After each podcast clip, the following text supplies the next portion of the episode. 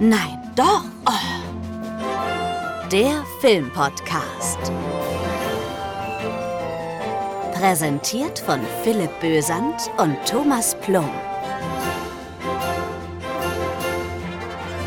Ihr bestimmt, was Sie gucken. Wir haben den 31. Oktober 2023.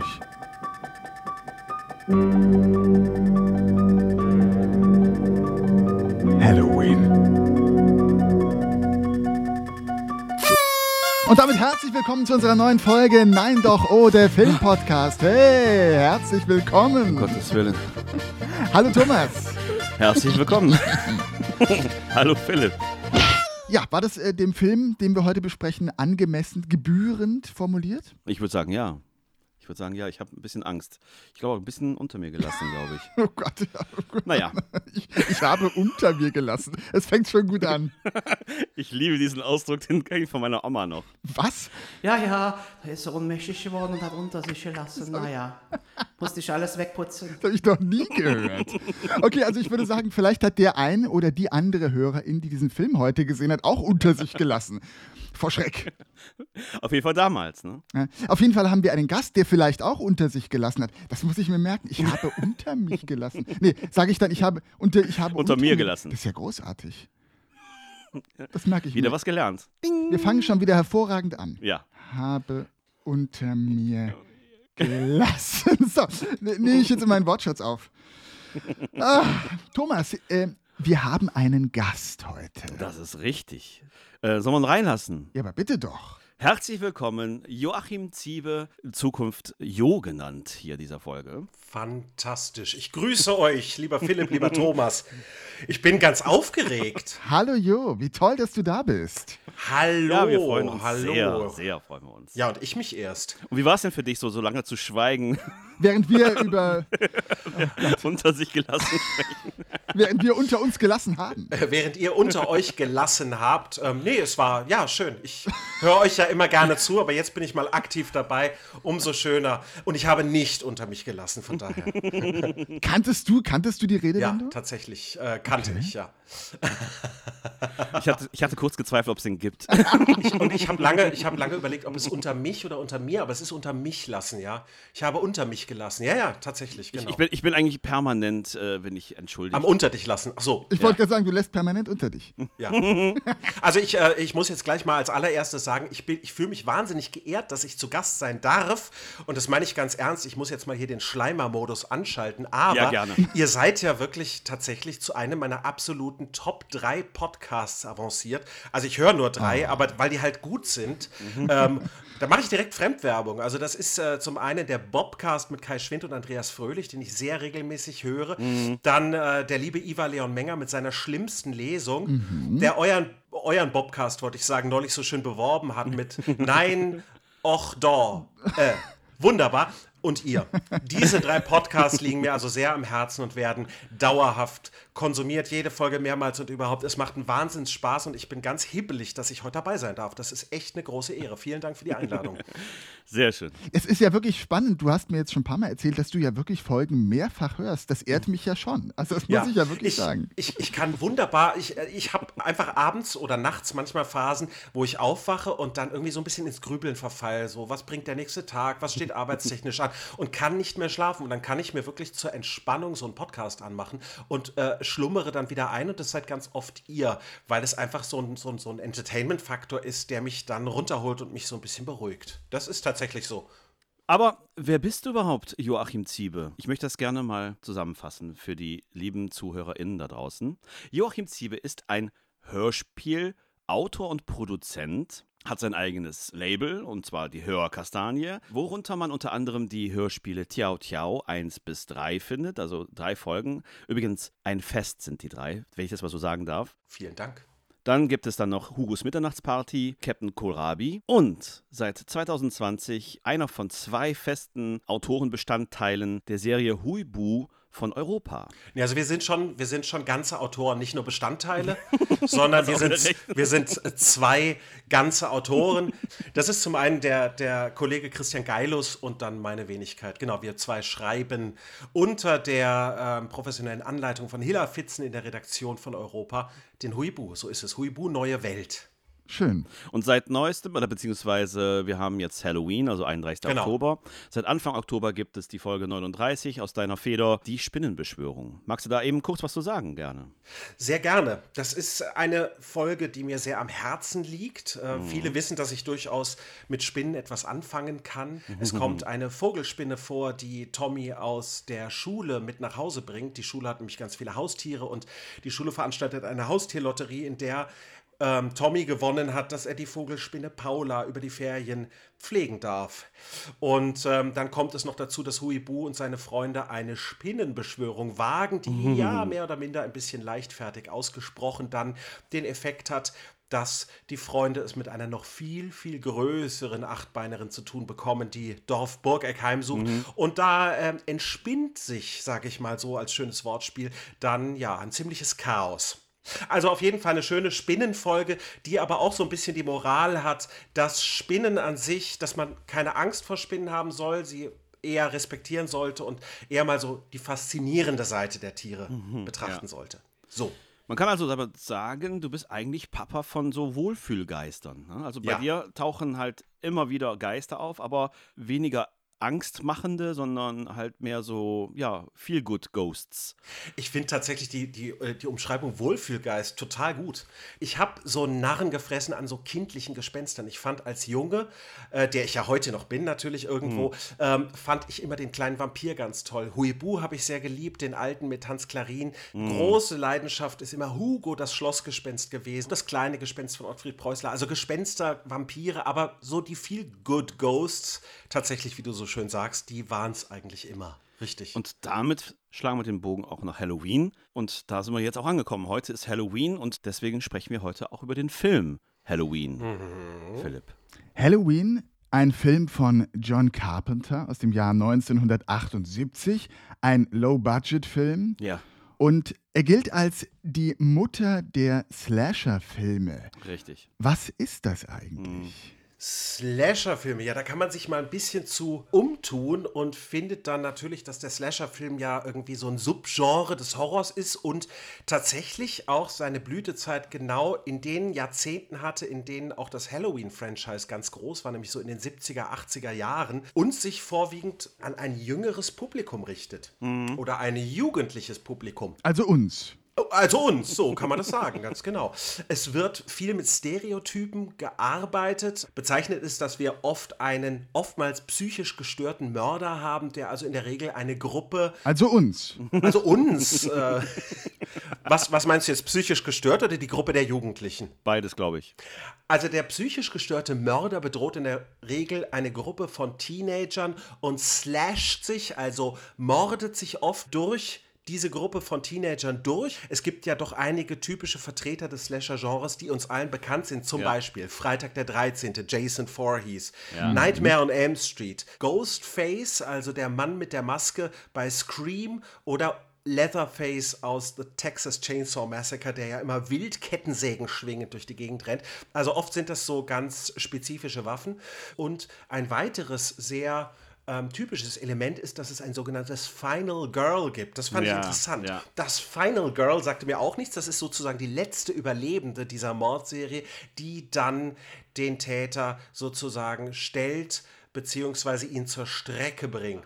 Und die Ursprünge des Slasher-Filmes liegen tatsächlich bereits, habe ich gelesen, in den 30er Jahren. Da gab es also erste Ansätze, Wahnsinn. Später dann in den 60ern wurde es ein bisschen präsenter, wobei ich es fast ähm, einen Hohn finde, da schon von Slasher zu sprechen, wenn wir, Richtig. wenn wir von absoluten Klassikern wie Alfred Hitchcocks Psycho sprechen, der natürlich auch so diese Slasher-Elemente hat, aber noch nicht so in der Masse und in der Präsenz. Und anders gemeint auch. Aber tatsächlich, wenn man so diese All-Time-Favorite-Killers nimmt, ne, also wozu Ja. du fast alle schon genannt hast, da wird ähm, Norman Bates ganz gerne mitgezählt. Der wird mitgezählt, ja, Mhm. ja, ja. Wobei der tatsächlich, glaube ich, ein Stück weit äh, komplexer noch ist. Ja, auf jeden Fall. Ich zum Beispiel mag es nicht, wenn der Serial Killer, wenn der spricht. Also Ja. ich finde ich es albern. Also Ja. wenn da so ein Freddy Krueger mir da äh, eine Frikadelle ins Ohr labert, während er da vor sich hin schnetzelt, dann finde ich das blöd. Ähm, das will ich gar nicht. Also für mich ist der klassische Splatter-Killer ist stumm. Michael Myers. So, Philipp. da weißt du Bescheid. Der Film durfte nicht mehr als 300.000 Dollar kosten, so war die Vereinbarung.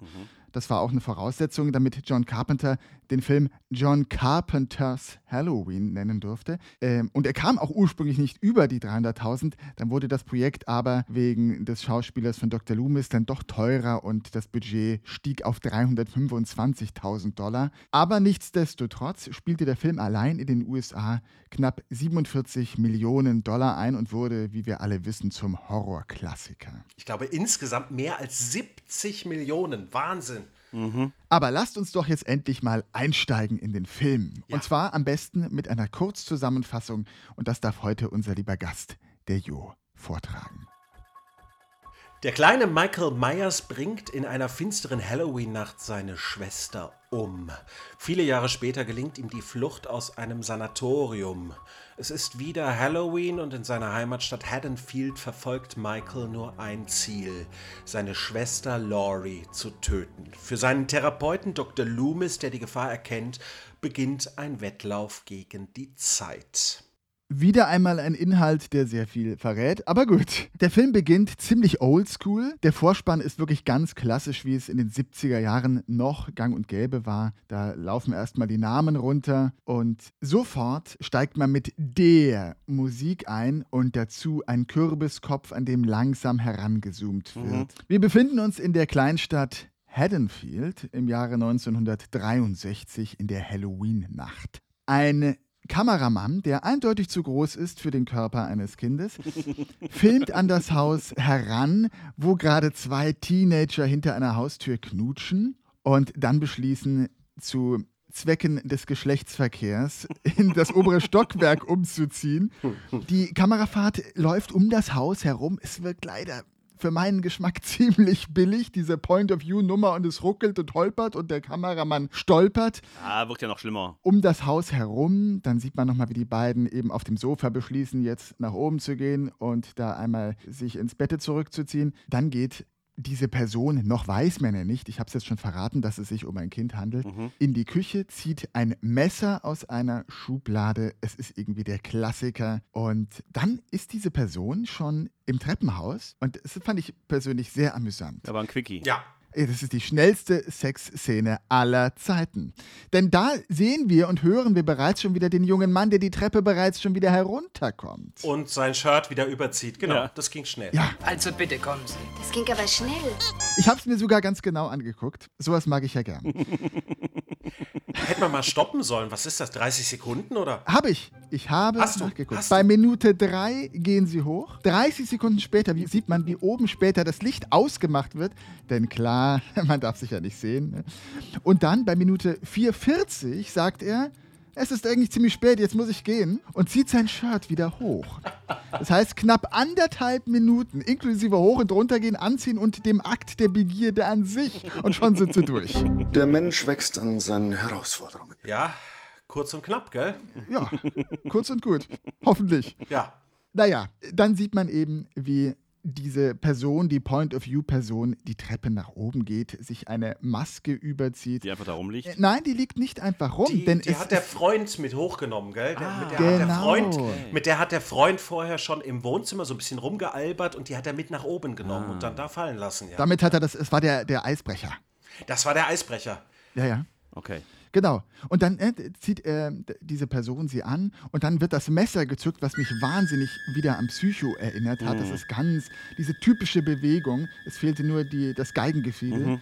Und dann wird diese Frau auf jeden Fall abgestochen. Man sieht sie dann umplumpsen, die blanke Brust voller Blut verschmiert. Wir folgen der Person wieder nach unten auf die Straße. Ein Auto fährt vor.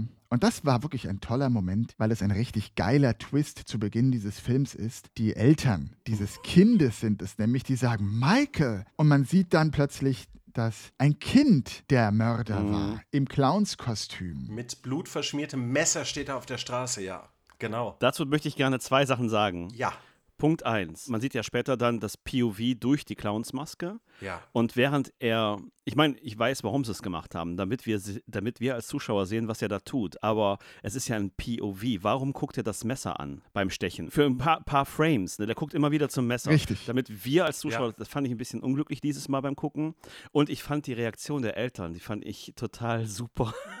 Super schlecht, aber auch super. Die gucken den so an, Junge, Junge, Junge. Und da stecken die sogar ihre Hände in die Taschen, ne? So.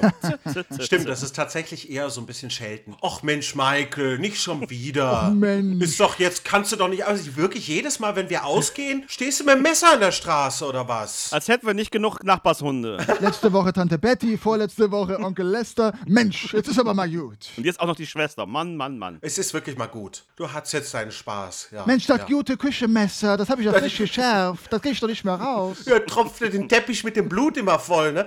Also, was du eben schon sagtest, er guckt immer auf das Messer. Zum einen liegt es natürlich, denke ich mal, liegt daran, dass wir natürlich nicht sehen sollen, wie das Messer in das Mädchen quasi einsticht. Richtig. Weil das natürlich sehr kompliziert gewesen wäre, das als praktischen Effekt umzusetzen. Das heißt, wir müssen das Messer zwischendrin immer wieder mal sehen, äh, damit wir wissen, was geht hier gerade vor sich. Zum anderen, dieses Geräusch, was man dabei hört, da, das haben sie tatsächlich aufgenommen, indem sie auf eine Wassermelone eingestochen Richtig. haben. Und diese Sequenz mit der Maske war der Griff in die Trickkiste, um schneiden zu können. Sie wollten ja diesen Point of View nicht unterbrechen, der von außen anfängt, durch das Wohnzimmerfenster dann in die Küche, die Treppe hoch, das Messer greift. Damals wurde noch auf 35 Millimeter Material gedreht und ein, ein Shot durfte nicht länger als, ich weiß es nicht mehr, vier Minuten sein.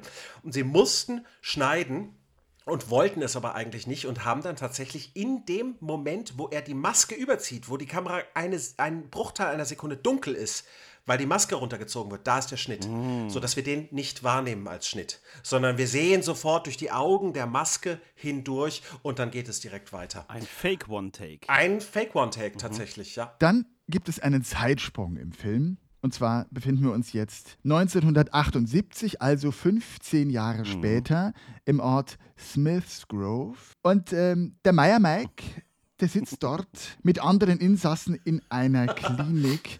Und es ist nachts. Und wir folgen im Auto einem Arzt und einer Krankenschwester, beide völlig pissed off. Weiß der Geier, warum sie auch mitten in der Nacht dorthin unterwegs sind. Es gab wohl keinen besseren Zeitpunkt. Kommen auf jeden Fall vor dieser geschlossenen Anstalt an und wundern sich, na was ist denn da los? Warum laufen denn die ganzen Verrückten wie die Kühe auf der Weide draußen herum?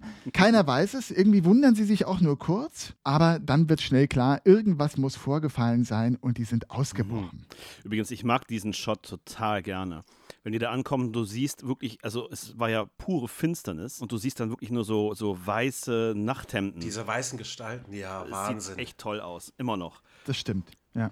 Aber es ist tatsächlich, man könnte sich mal fragen, warum muss das denn jetzt nachts passieren? Also es geht ja darum, Michael soll verlegt werden, was äh, einem gerichtlichen Beschluss ähm, äh, entspringt, der dann in der TV-Fassung zu sehen ist. Das ist eben dieser, dieser Ah, ja. Verhandlungsraum, in dem sie waren. Da wird Dr. Loomis, seinem behandelnden Arzt, beigebracht, Michael muss verlegt werden. Warum, wird nicht gesagt, aber es muss passieren. Aber warum das jetzt bei Nacht und Regen passieren soll, warum er da jetzt hinfährt, um das in die Wege zu leiten, weiß der Geier. Darf man natürlich eigentlich auch gar nicht fragen, denn dann Nee. müsste man sehr viele Fragen stellen in diesem Genau. Film. Sehr, sehr viele Fragen. Naja, übrigens, der Arzt, Dr. Sam Loomis, ist auch ein Verweis auf Psycho. Mhm. Sam Loomis. Denn auch dort gibt es einen Sam Loomis, wie auch später in Scream. Dort gibt es einen Billy Loomis. Die haben sich also alle den Namen geteilt. Der wird auch, glaube ich, nochmal, wird, wird Psycho ähm, eine Ode bekommen. Ich glaube, Tommy Doyle, ne? Ja, ja, mehrfach. Genau. Der Arzt und die kranke Schwester werden dann übertölpelt und der Meier Michael fährt mit dem Auto ab nach Haddonfield in sein Heimatstädtchen. Jetzt habe ich eine Frage an euch Moment, beide. Moment. Ich glaube, wir haben alle dieselbe Frage. Ja, ja, die Frage haben wir alle. Gibt es in der Anstalt eine Fahrschule? Natürlich.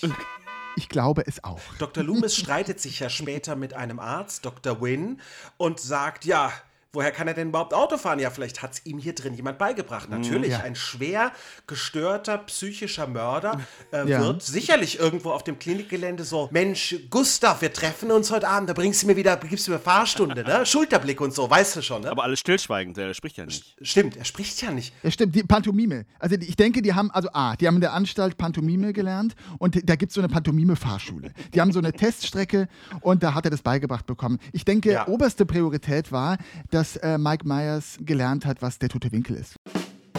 Aber es ist tatsächlich, also er fährt sehr souverän weg. Das ist das Erste, was man mit sieht. Vollgas, Ist dann, ne? Guck mal, wie es, ne, mit Vollgas und lenkt, also er kann alles, er kann es einfach, ne? Er Und Leute, drauf. es gibt eine spätere Erklärung. Also sehr viele Jahre später ist diese Frage ist natürlich immer mal wieder gestellt worden. Hey, was soll denn das? Ja, wieso kann er Auto fahren? Und da hat, ähm, ich weiß nicht, wer es gesagt hat, ich glaube, es war John Carpenter selber, der hat dann gesagt, ja, weil der Dr. Loomis hat Michael ja öfters mal hierhin und dorthin gefahren für irgendwelche Untersuchungen etc. pp. Und er saß immer hinten, aber das ist ja eine Panzerglasscheibe, der kann ihm ja zugucken. Der hat sich das quasi die ganze Zeit angeguckt, wie fährt man Auto. Ne, und die amerikanischen Autos haben ja sowieso alle eine Automatikschaltung. Da musst du ja nur ein Pedal Ja. drücken. Dann fährt das Ding. Ne? Naja, okay, lassen wir das mal so stehen. So. Das Auto wurde übrigens für die Dreharbeiten damals bei der nächstgelegenen Autovermietung einfach angemietet. Oh, schön. dieser Ford Kombi und dann haben sie so eine ganz billige Trennwand da reingehängt und einfach zwei Aufkleber an die Vordertüren gehängt. Zack, fertig. Schon ist der Polizeiwagen fabriziert.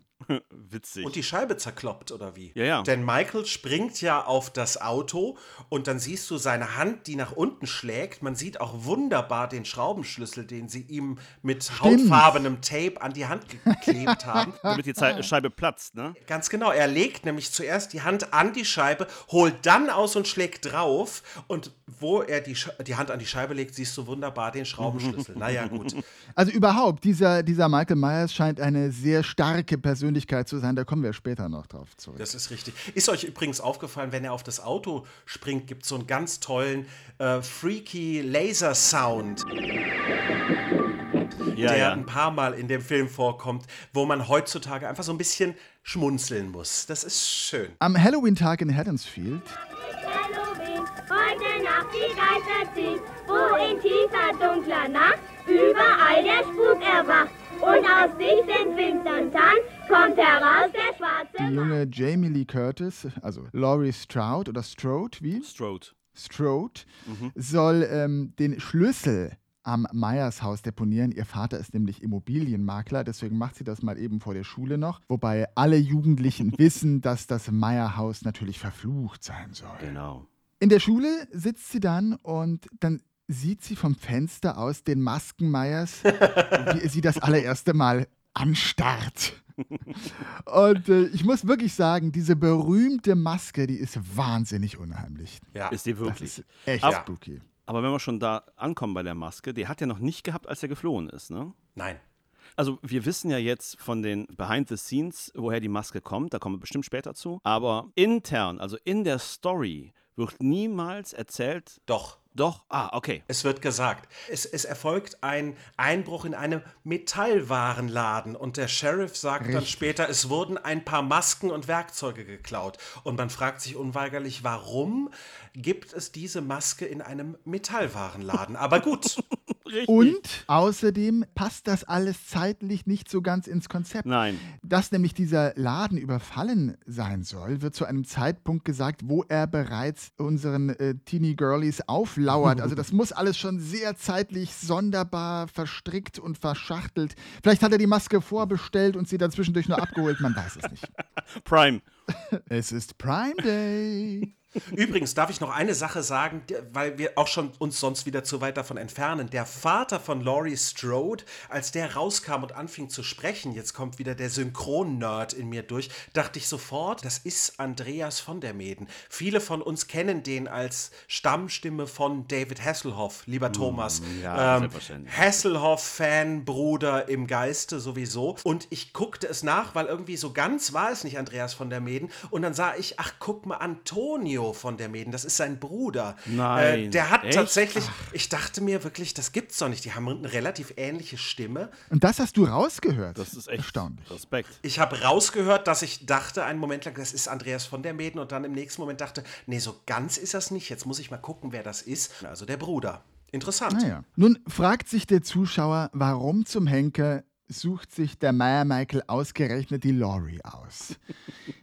es bleibt völlig unklar. Meier Michael. Ich weiß, es wird dann in einem, zu einem späteren Zeitpunkt wird das erklärt im Laufe der anderen Filme, aber hier im ersten Teil, wo noch nicht klar war, dass es überhaupt weitergehen soll, ist völlig unklar, was er mit der Laurie überhaupt will. Gell? Aber nicht nur das, denn Michael Myers spürt dann auch noch einen kleinen Jungen in der Schule auf, den er morgens kurz mit Laurie gesehen hat und stalkt ihn auch kurz. Danach spielt es überhaupt keine Rolle mehr. Warum tut er das? Sogar mit dem Auto fährt er ihm nach? Ne? Warum? Ja, ja, er fährt, er fährt so ein Stück neben ihm her und dann fährt er weg. Es hat nur einen einzigen Grund. Für den Zuschauer. Man wollte irgendeine unheimliche Szene für den Zuschauer erschaffen. Exakt. Es ist ja auch äh, per se schon mal irgendwie so ein bisschen ein unangenehmes Gefühl zu sehen, wie er so neben diesem nach Hause gehenden Kind so herfährt. Da kriegt man ja direkt irgendwie sehr negative Assoziationen. Und äh, Ja. man fragt sich auch, vielleicht hat das jetzt auf das Kind abgesehen irgendwie. Man, man kennt ja seine Motive noch gar nicht richtig. Von daher. Genau. Genau. Ist euch übrigens bei dem Kind aufgefallen, dass dieses Kind in der deutschen Fassung sowas von überhaupt nicht von einem Kind gesprochen wird? Aber sowas von. Ja, alle Kinder, habe ich den Eindruck, wurden einfach von jungen Frauen gesprochen. Ne? Ganz klassisch. Wunderbar. Christa Häusler heißt die Dame, die ihren ersten Synchroneinsatz 1964 hatte und also 1978 kein kleiner Junge mehr sein konnte. Wahrscheinlich nie ein kleiner Junge gewesen ist, aber also es ist, es ist wunderbar, weil man es halt einfach wirklich hört. Das, das hat mich so erinnert an diese alten Radiohörspiele, wo Kinder nachgeahmt werden. Ne? Hast du in der kompletten alten Tonstudio Braun-Fassung von John Sinclair werden alle Kinder von Frauen gesprochen und dann hörst du immer, Mami, ich muss mal. Ich meine, in der Bibi und Tina-Serie werden sämtliche Pferde von Menschen synchronisiert. das ist Aber gut. Touché. Hier fing es langsam an, mich zu nerven. Man sieht einfach ständig Michael Myers, wie, wie er hinter irgendeinem Busch steht, hinter einem Baum rumsteht, hinter einer Häuserecke, guck, guck, hervorlugt. Immer im Anschnitt, Ja. immer mit dieser Musik. Diese Musik, ich finde die ja geil, aber die wird hier für meinen Geschmack sowas von überstrapaziert. Die ganze Zeit immer nur dieses Klaviergedudel. Dazu verwackelte Kameraläufe, die dann durch irgendwelche Büsche laufen und zwar leider auch ziemlich schlecht. Du siehst dann, wie die Äste an der Kamera sich wegbiegen und ach. Da hätte ich ein kleines Veto tatsächlich. Also die Hauptmelodie, die kommt wirklich immer nur, wenn, äh, wenn sich etwas zuspitzt. Was du meinst, ist immer diese Zwischenmelodie, diese, ähm, diese tiefen Klavierdinger, aber nicht dieses Din, Din, Din, Din, Din, Din. Das kommt wirklich immer nur dann, wenn sich etwas zuspitzt. Wie zum Beispiel, da- Das kommt in Variationen durchgehend. ja, aber du hast, du hast halt, ähm, wenn, wenn Michael Myers äh, noch nicht aktiv ist, sondern einfach nur sich die Umgebung anschaut, dann hast du immer diese komische Frequenzmelodie. Die, die hat mich auch echt irgendwann mal genervt, weil die halt ständig da war. Aber die Hauptmelodie, die kommt wirklich nur dann, wenn zum Beispiel Dr. Loomis merkt, ach, da ist er. Dann geht's los. Ja, aber jetzt tut doch mal nicht so, als hätten die da eine große Musikauswahl gehabt. Nee, das stimmt. Der, der Carpenter hat da so zwei Stücke zusammengeschustert, die werden in Dauerschleife abgespielt. Und wie gesagt, zwei Musikstücke und irgendein Jingle und das war's, ja. Das ist wie bei den. Genau dieses Biddeli, Biddeli. an sich ja schon, wie gesagt, geil, ne? Und wirklich Ja, ja. großartig reduziert und unheimlich. Aber dazu die ganze Zeit, aha, Michael hinter Hecken, hinter Ecken, hinter Häusern, hinter Autos, hinter Wäscheleinen. Das hatte wirklich eine unfreiwillige Komik irgendwann erreicht. Weil es auch immer dasselbe ist. Du guckst du hin, ist er da, guckst du weg, guckst du wieder Ja, hin, ist genau. er weg, ne? Es ist Das, also. also, das Geile ist ja, es gibt ja diverse Momente, ne? Also er, um den Zuschauer vielleicht mal kurz auf dem Laufenden zu halten, allzu viel passiert jetzt erstmal nicht mehr im Film, außer dass eben Laurie, Jamie Lee Curtis, merkt, okay, sie wird auf Schritt und Tritt verfolgt, egal wo sie ist, überall sieht sie jetzt den Masken Myers, wie er ihr auflauert und stalkt, vom Fenster aus, äh, aus dem Auto heraus, überall. Sie guckt zum Beispiel bei sich zu Hause dann aus dem Fenster, Das ist ihm zum ersten Mal deutlich, ne? Schock, dann sieht sie ihn, wie er unten steht und oben ihr direkt ins Gesicht blickt. Geiler Moment. Ja. So, Schnitt für uns. Wir sehen Laurie immer noch am Fenster stehen, wie sie rausguckt. Wieder Schnitt in ihrem Blickwinkel. Tsching! Michael Myers ist weg. Was für ein Schreck. Aber wenn man mal überlegt, ne, für den Zuschauer soll es so ein kleiner Schockmoment sein. Huh, er ist urplötzlich verschwunden. Aber sie guckt durchgehend nach unten. Das heißt, meine Vorstellung ist, wie sie dann sieht, wie er schnell wegläuft und sich hinterm Zaun versteckt. Und dann ist. Und dann ist das schon überhaupt nicht mehr so unheimlich, oder? Nee. Stell dir das mal vor. Ja, ja. Ich stell mir jetzt vor, wie er so zuckt, so huh, und dann wegrennt. Oder im Otto Walkes Gang. Ist es Michael? Hallo Michael. Hallo Otto. Oder? Weißt du, sie steht da minutenlang am Fenster. Also allein das, okay, du stehst da schon so fünf Minuten und denkst, wow, wer blinzelt zuerst? und dann merkt sie, oh, jetzt geht er weg. Hä, was macht er denn jetzt? Duckt er sich da hinten hinter der Mülltonne? Jetzt hättest du rausschreien müssen. Ey, ich sehe dich, komm raus. Okay, du bist dran, du bist dran, aber 10 bis 20 und nicht gucken.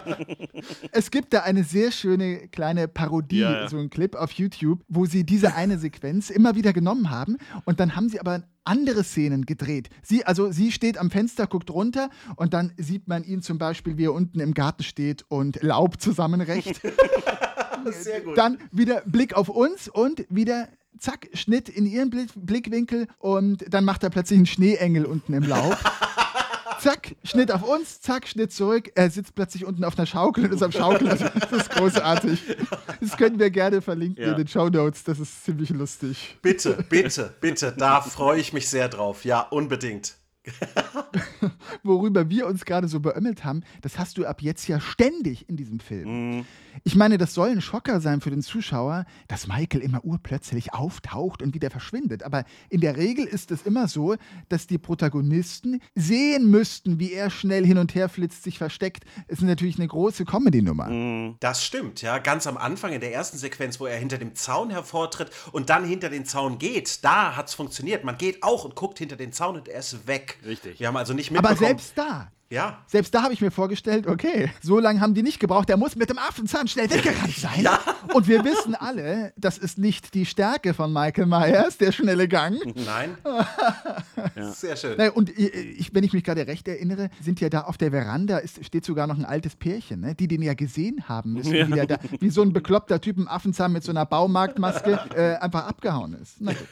Aber das gehört ja mit zu den Mysterien und Stärken eines, eines Slasher-Killers, immer zu verschwinden oder, oder abwesend zu sein und dann im richtigen Moment plötzlich aufzutauchen. Es gab mal einen Versuch, so eine Situation zu erklären bei dem Remake von Freitag dem 13. Da haben sie das so erklärt, dass Jason unterirdisch Gänge hatte. Das ist aber ziemlich. In, ja, das, genau, du lachst nämlich jetzt und das ist auch richtig, dass man lacht, weil das, ist, das war natürlich ein, eine fadenscheinige, schlechte Erklärung. Das kam auch nicht gut an beim Publikum. Weil letztendlich, es ist halt eines der Kräfte ähm, und, und eines der Mysterien eines, eines äh, Slasher-Killers, immer dann aufzutauchen, wenn er aktiv wird. Richtig, und er steht bestimmt nicht mit der Schaufel da und buddelt sich schnell einen Gang, durch den er jetzt entkommen kann. Der hat einen E-Scooter. Garantiert.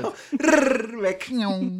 Sehr, sehr schön. So, lass uns ein bisschen springen. Ja. Dr. Loomis ist inzwischen in Haddonsfield und guckt sich dort einfach mal den Friedhof an, wo die Schwester von Michael Myers begraben liegt und stellt fest mit einem mürrischen Friedhofswärter, na sowas, der Grabstein ist fort.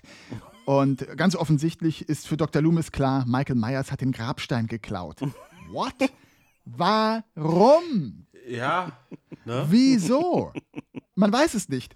Ist auch klar naheliegend, ne? Grabsteine klauen ist ein Hobby wahrscheinlich. Und dann noch schnell verschwinden mit dem Grabstein im Arm, ja. Vor allem, der musste auch gar nicht darum herumbuddeln. Ich fand diesen Schnitt, also das ist ja hier Er hat den wirklich. so rausgezogen, Wow, ne? wie so also- aus dem Kuchen. ja, stimmt, wie die Kerze aus dem Kuchen gepflückt. Ja. So, und das, aber gut, wir hatten es ja vorhin schon. Der scheint ja ein sehr starker Mensch zu sein, ne? Einfach und raus und weg. Dabei sieht er aus wie ein Lauch. So ist es. Aber wer im Sanatorium Autofahren lernt, der geht auch in die Muckibude. Ne? Ja, stimmt, die hatten da neben der Fahrschule, hatten die auch so ein Fitnesscenter, so ein Gym. also, gut, aber Doc Sam gibt nicht auf. Er sucht jetzt nämlich auch noch den Sheriff des Ortes auf und sie checken gemeinsam das Myers Haus.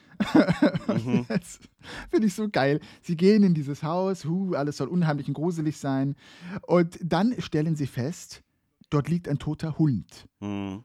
Und es ist sofort klar, Michael Myers war da und hat den Hund getötet. Und dann sagt der Sheriff ganz schwärmerisch, Er ist noch warm. er ist noch warm. Es ist so, als hätten sie da hier äh, äh, Eier mit Bacon. Mhm, es ist noch warm. Frisch aus dem Ofen. Genau so sagt er das. Und Loomis antwortet, Er hat Hunger gehabt. Aber nein, kommen Sie, Doktor. Es war wahrscheinlich ein Tier. So meinen Sie? Er hat Hunger gehabt. Oh Gott. Was, was, warum? Also, warum sagt er das? Warum sollte Michael Myers plötzlich Hunger haben? Hunger auf den Hund?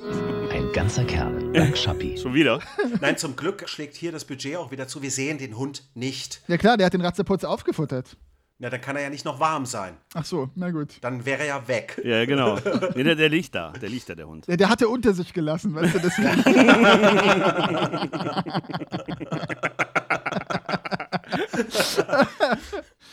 aber wie kommt der Doktor auf die Idee, Ja, dass Michael Myers, Zitat, Hunger gehabt hätte? Also ich meine, der kann in Metallwarenläden einbrechen, dann kann er auch in den Supermarkt einbrechen oder irgendwo sich sonst was organisieren. Nein, der fängt sich jetzt einen Straßenhund oder was weiß ich, nimmt den mit in sein altes Haus und dann wird gespeist. Ja.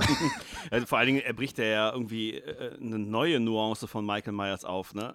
ja. Das ist ja, ist das, und das verliert sich ja auch komplett wieder, ne? Das ist so, so ein Sinnlossatz. Ja, das ist absolut sinnlos. Ja. Und weder tötet er sonst noch weiter Tiere oder hat Richtig. Hunger, noch verfolgt er weiterhin kleine Kinder. Es ist absolut wirre. Ich glaube, das sind einfach wieder so ein weiterer Aspekt, der ihn noch unheimlicher und grotesker darstellen soll. Das wird es sein. Also das ist einfach, da haben sie versucht, den noch so ein bisschen creepier darzustellen. Ja, genau. Ne, so nach dem Motto, sonst reicht's vielleicht nicht, wer weiß. Mehrfacher Mord, Strangulieren und Erstechen reicht nicht. Wir brauchen noch einen Hund, der getötet und Genau. aufgegessen werden muss. Genau. In Haddonfield essen sie Hunde, so ist es nämlich. Genau. Ah, schönes Zitat. Unten liegt also der tote Hund. Oben ist auch niemand sonst im Haus. Also, er kann den Sheriff auch nicht so richtig überzeugen, aber dennoch sagt er, ja gut, dann bleib du mal hier und warte mal, der kommt sicherlich vorbei. Und damit im Prinzip wird auch die Rolle des Arztes in diesem Film kräftig abgestempelt. Der tut den Rest des Films fast nichts weiteres mehr, außer rumstehen, gucken und warten. Der Sheriff macht sich nochmal. Und versagt dabei ja noch voll. Er versagt komplett. Ja. Und er erschreckt Kinder. Der Stimmt. steht vor dem Meiershaus rum und erschreckt Kinder und freut sich dann noch diebisch, als es klappt. Wo man sich denkt, was ist das denn für ein Arzt? What the hell? Was sind Sie eigentlich für ein Arzt, Dr. Loomis? Was ich für ein Arzt bin?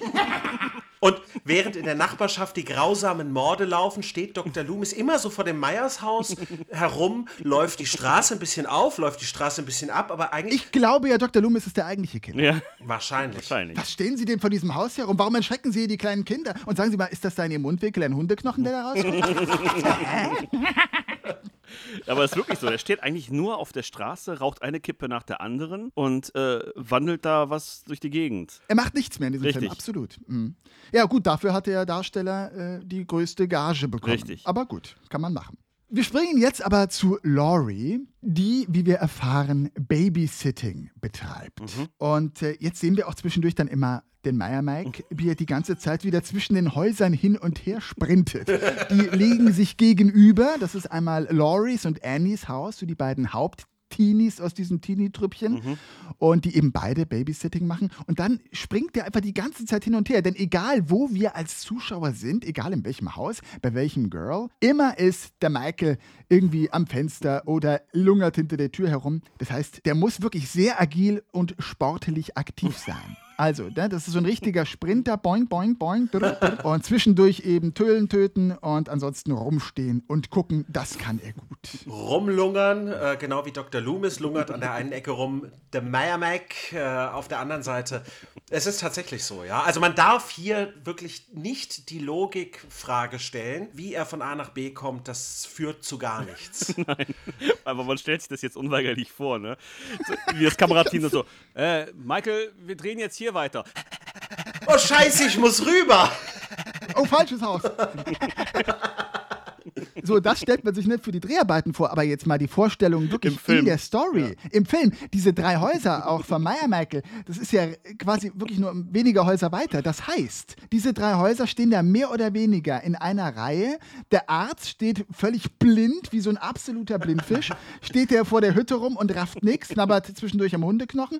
Und der Meyer Michael hat nichts anderes zu tun, als wie so von der Tarantel gestochen von einem Haus zum anderen zu hetzen wo wieder die Girls sich ständig anrufen, weil die auch nicht einfach zueinander rübergehen. Nein, die sind, hängen die ganze Zeit am Telefon. Ja. Es, alle in absoluter Dunkelheit, sonst ist auch kein Mensch in der Halloween-Nacht unterwegs, der irgendwas rafft und Richtig. sich denkt, Moment mal, warum läuft denn da ein Typ mit, einer, äh, mit einem Messer und einer blutigen Klinge durch die Gegend? Egal. Ja, und vor allem, der geht die ganze Zeit von rechts nach links, von links nach rechts. Der geht dauernd, wenn die Nachbarn aus dem Fenster gucken. Herbert, da ist so ein Typ, der geht die ganze Zeit über die Straße. Immer von rechts nach links, von links nach rechts. Was ist denn das für einer? Ruf mal die Cops an. Jetzt steht er im Garagenbeet, das ist ja nicht wahr, was ist denn da los? Ich glaube, der ist ja einfach nur durch, durch Zweifel getrieben und der weiß nicht, wo er anfangen soll. Er weiß ja, Ja. bis, bis glaube ich, Minute 50 weiß er ja nicht, wo er anfangen soll. Mit wem. Vielleicht kann er sich nicht entscheiden. Ja, ja. Und dann, dann rennt er halt rüber. Ah, vielleicht doch. Da. Annie? Oh nee. Die sieht schon doof aus. Laurie? Nochmal andere gucken. Linda? Ah, nee, vielleicht doch Annie, ja. Das ist bestimmt total kompliziert, wie ich da jetzt rein muss. Hm. Ich glaube, er wartet einfach nur, wer von den Mädels als erstes Sex hat, denn darum geht es ja auch. Richtig. Ne? Genau. Aber okay, pass auf. Also, Annie ist, wie gesagt, eine Freundin von Laurie im Haus gegenüber, die auch Babysitterin ist. Also die wohnt da nicht, aber die sittet Baby im gegenüberliegenden Haus, ne? Genau. Richtig, so. Ja. Die Faustregel ist, niemand darf Licht machen. Alle laufen nahezu im Dunkeln herum. Das ist ganz, ganz, ganz wichtig. Das ist ja Das Halloween. ist üblich so, ja. Ist Halloween. Annie bereitet, äh, während sie mit Laurie telefoniert, etwas in der Küche zu und macht sich dabei, hoppla, ihr Hemd schmutzig, zieht sich dann in der Küche einfach komplett aus, bis auf den Schlüpper, wo auch sonst, und huscht dann mal eben rasch hinüber ins Waschhaus, alles komplett im Dunkeln und läuft durch den dunklen Garten. Dort in diesem Waschhaus fliegt dann die Tür zu, wie von Geisterhand, und sie ist gefangen und kommt nicht mehr raus und ruft um Hilfe. Ja, Moment, sie ruft um Hilfe. Zuerst so, wie, wie heißt die Kleine nochmal? Ist egal. Mäd- Lindsay. Lindsay, genau. Lindsay, ich bin eingeschlossen. Lindsay. Und dann klingelt das Telefon. Lindsay, geh doch mal ans Telefon. Das ist, das ist Tommy. Geh mal ran. Aber ich finde halt die, die, diese Dringlichkeit, diese, diese Verlagerung der Dringlichkeit fand ich total lustig. Ja, und währenddessen ist sie ja auch noch, muss man da vielleicht dazu sagen, sie steckt auch noch in einem Fenster fest. Genau. Sie, sie ist dann eingekeilt und dem Zuschauer äh, ploppt ihr Hintern im Höschen entgegen. Unauffällig sexistisch. Aber gut. Man hätte die Szene gerne gesehen aus Lindsays Sicht, wie dann dieser Ruf immer reinkommt. Lindsay, ich bin eingeschlossen. Lindsay, geh mal ans Telefon, das ist der Tommy. Lindsay, jetzt, jetzt stecke ich im Fenster. So eine Statusmeldung. So eine permanente, ungefragte Statusmeldung. Jetzt ist mir noch Fingernagel abgebrochen. Lindsay. Die alte eskaliert vollkommen, ja. Und ich dachte, mein Gott, halt die Fresse, ich will nur diesen Film gucken, für den ich noch viel zu jung bin. Das Hemd ist zerrissen jetzt. Lindsay. Hör mal, läuft die Waschmaschine noch? Guck mal. Lindsay, ich bin raus aus dem Fenster, aber jetzt stecke ich in der Waschmaschine. Lindsay.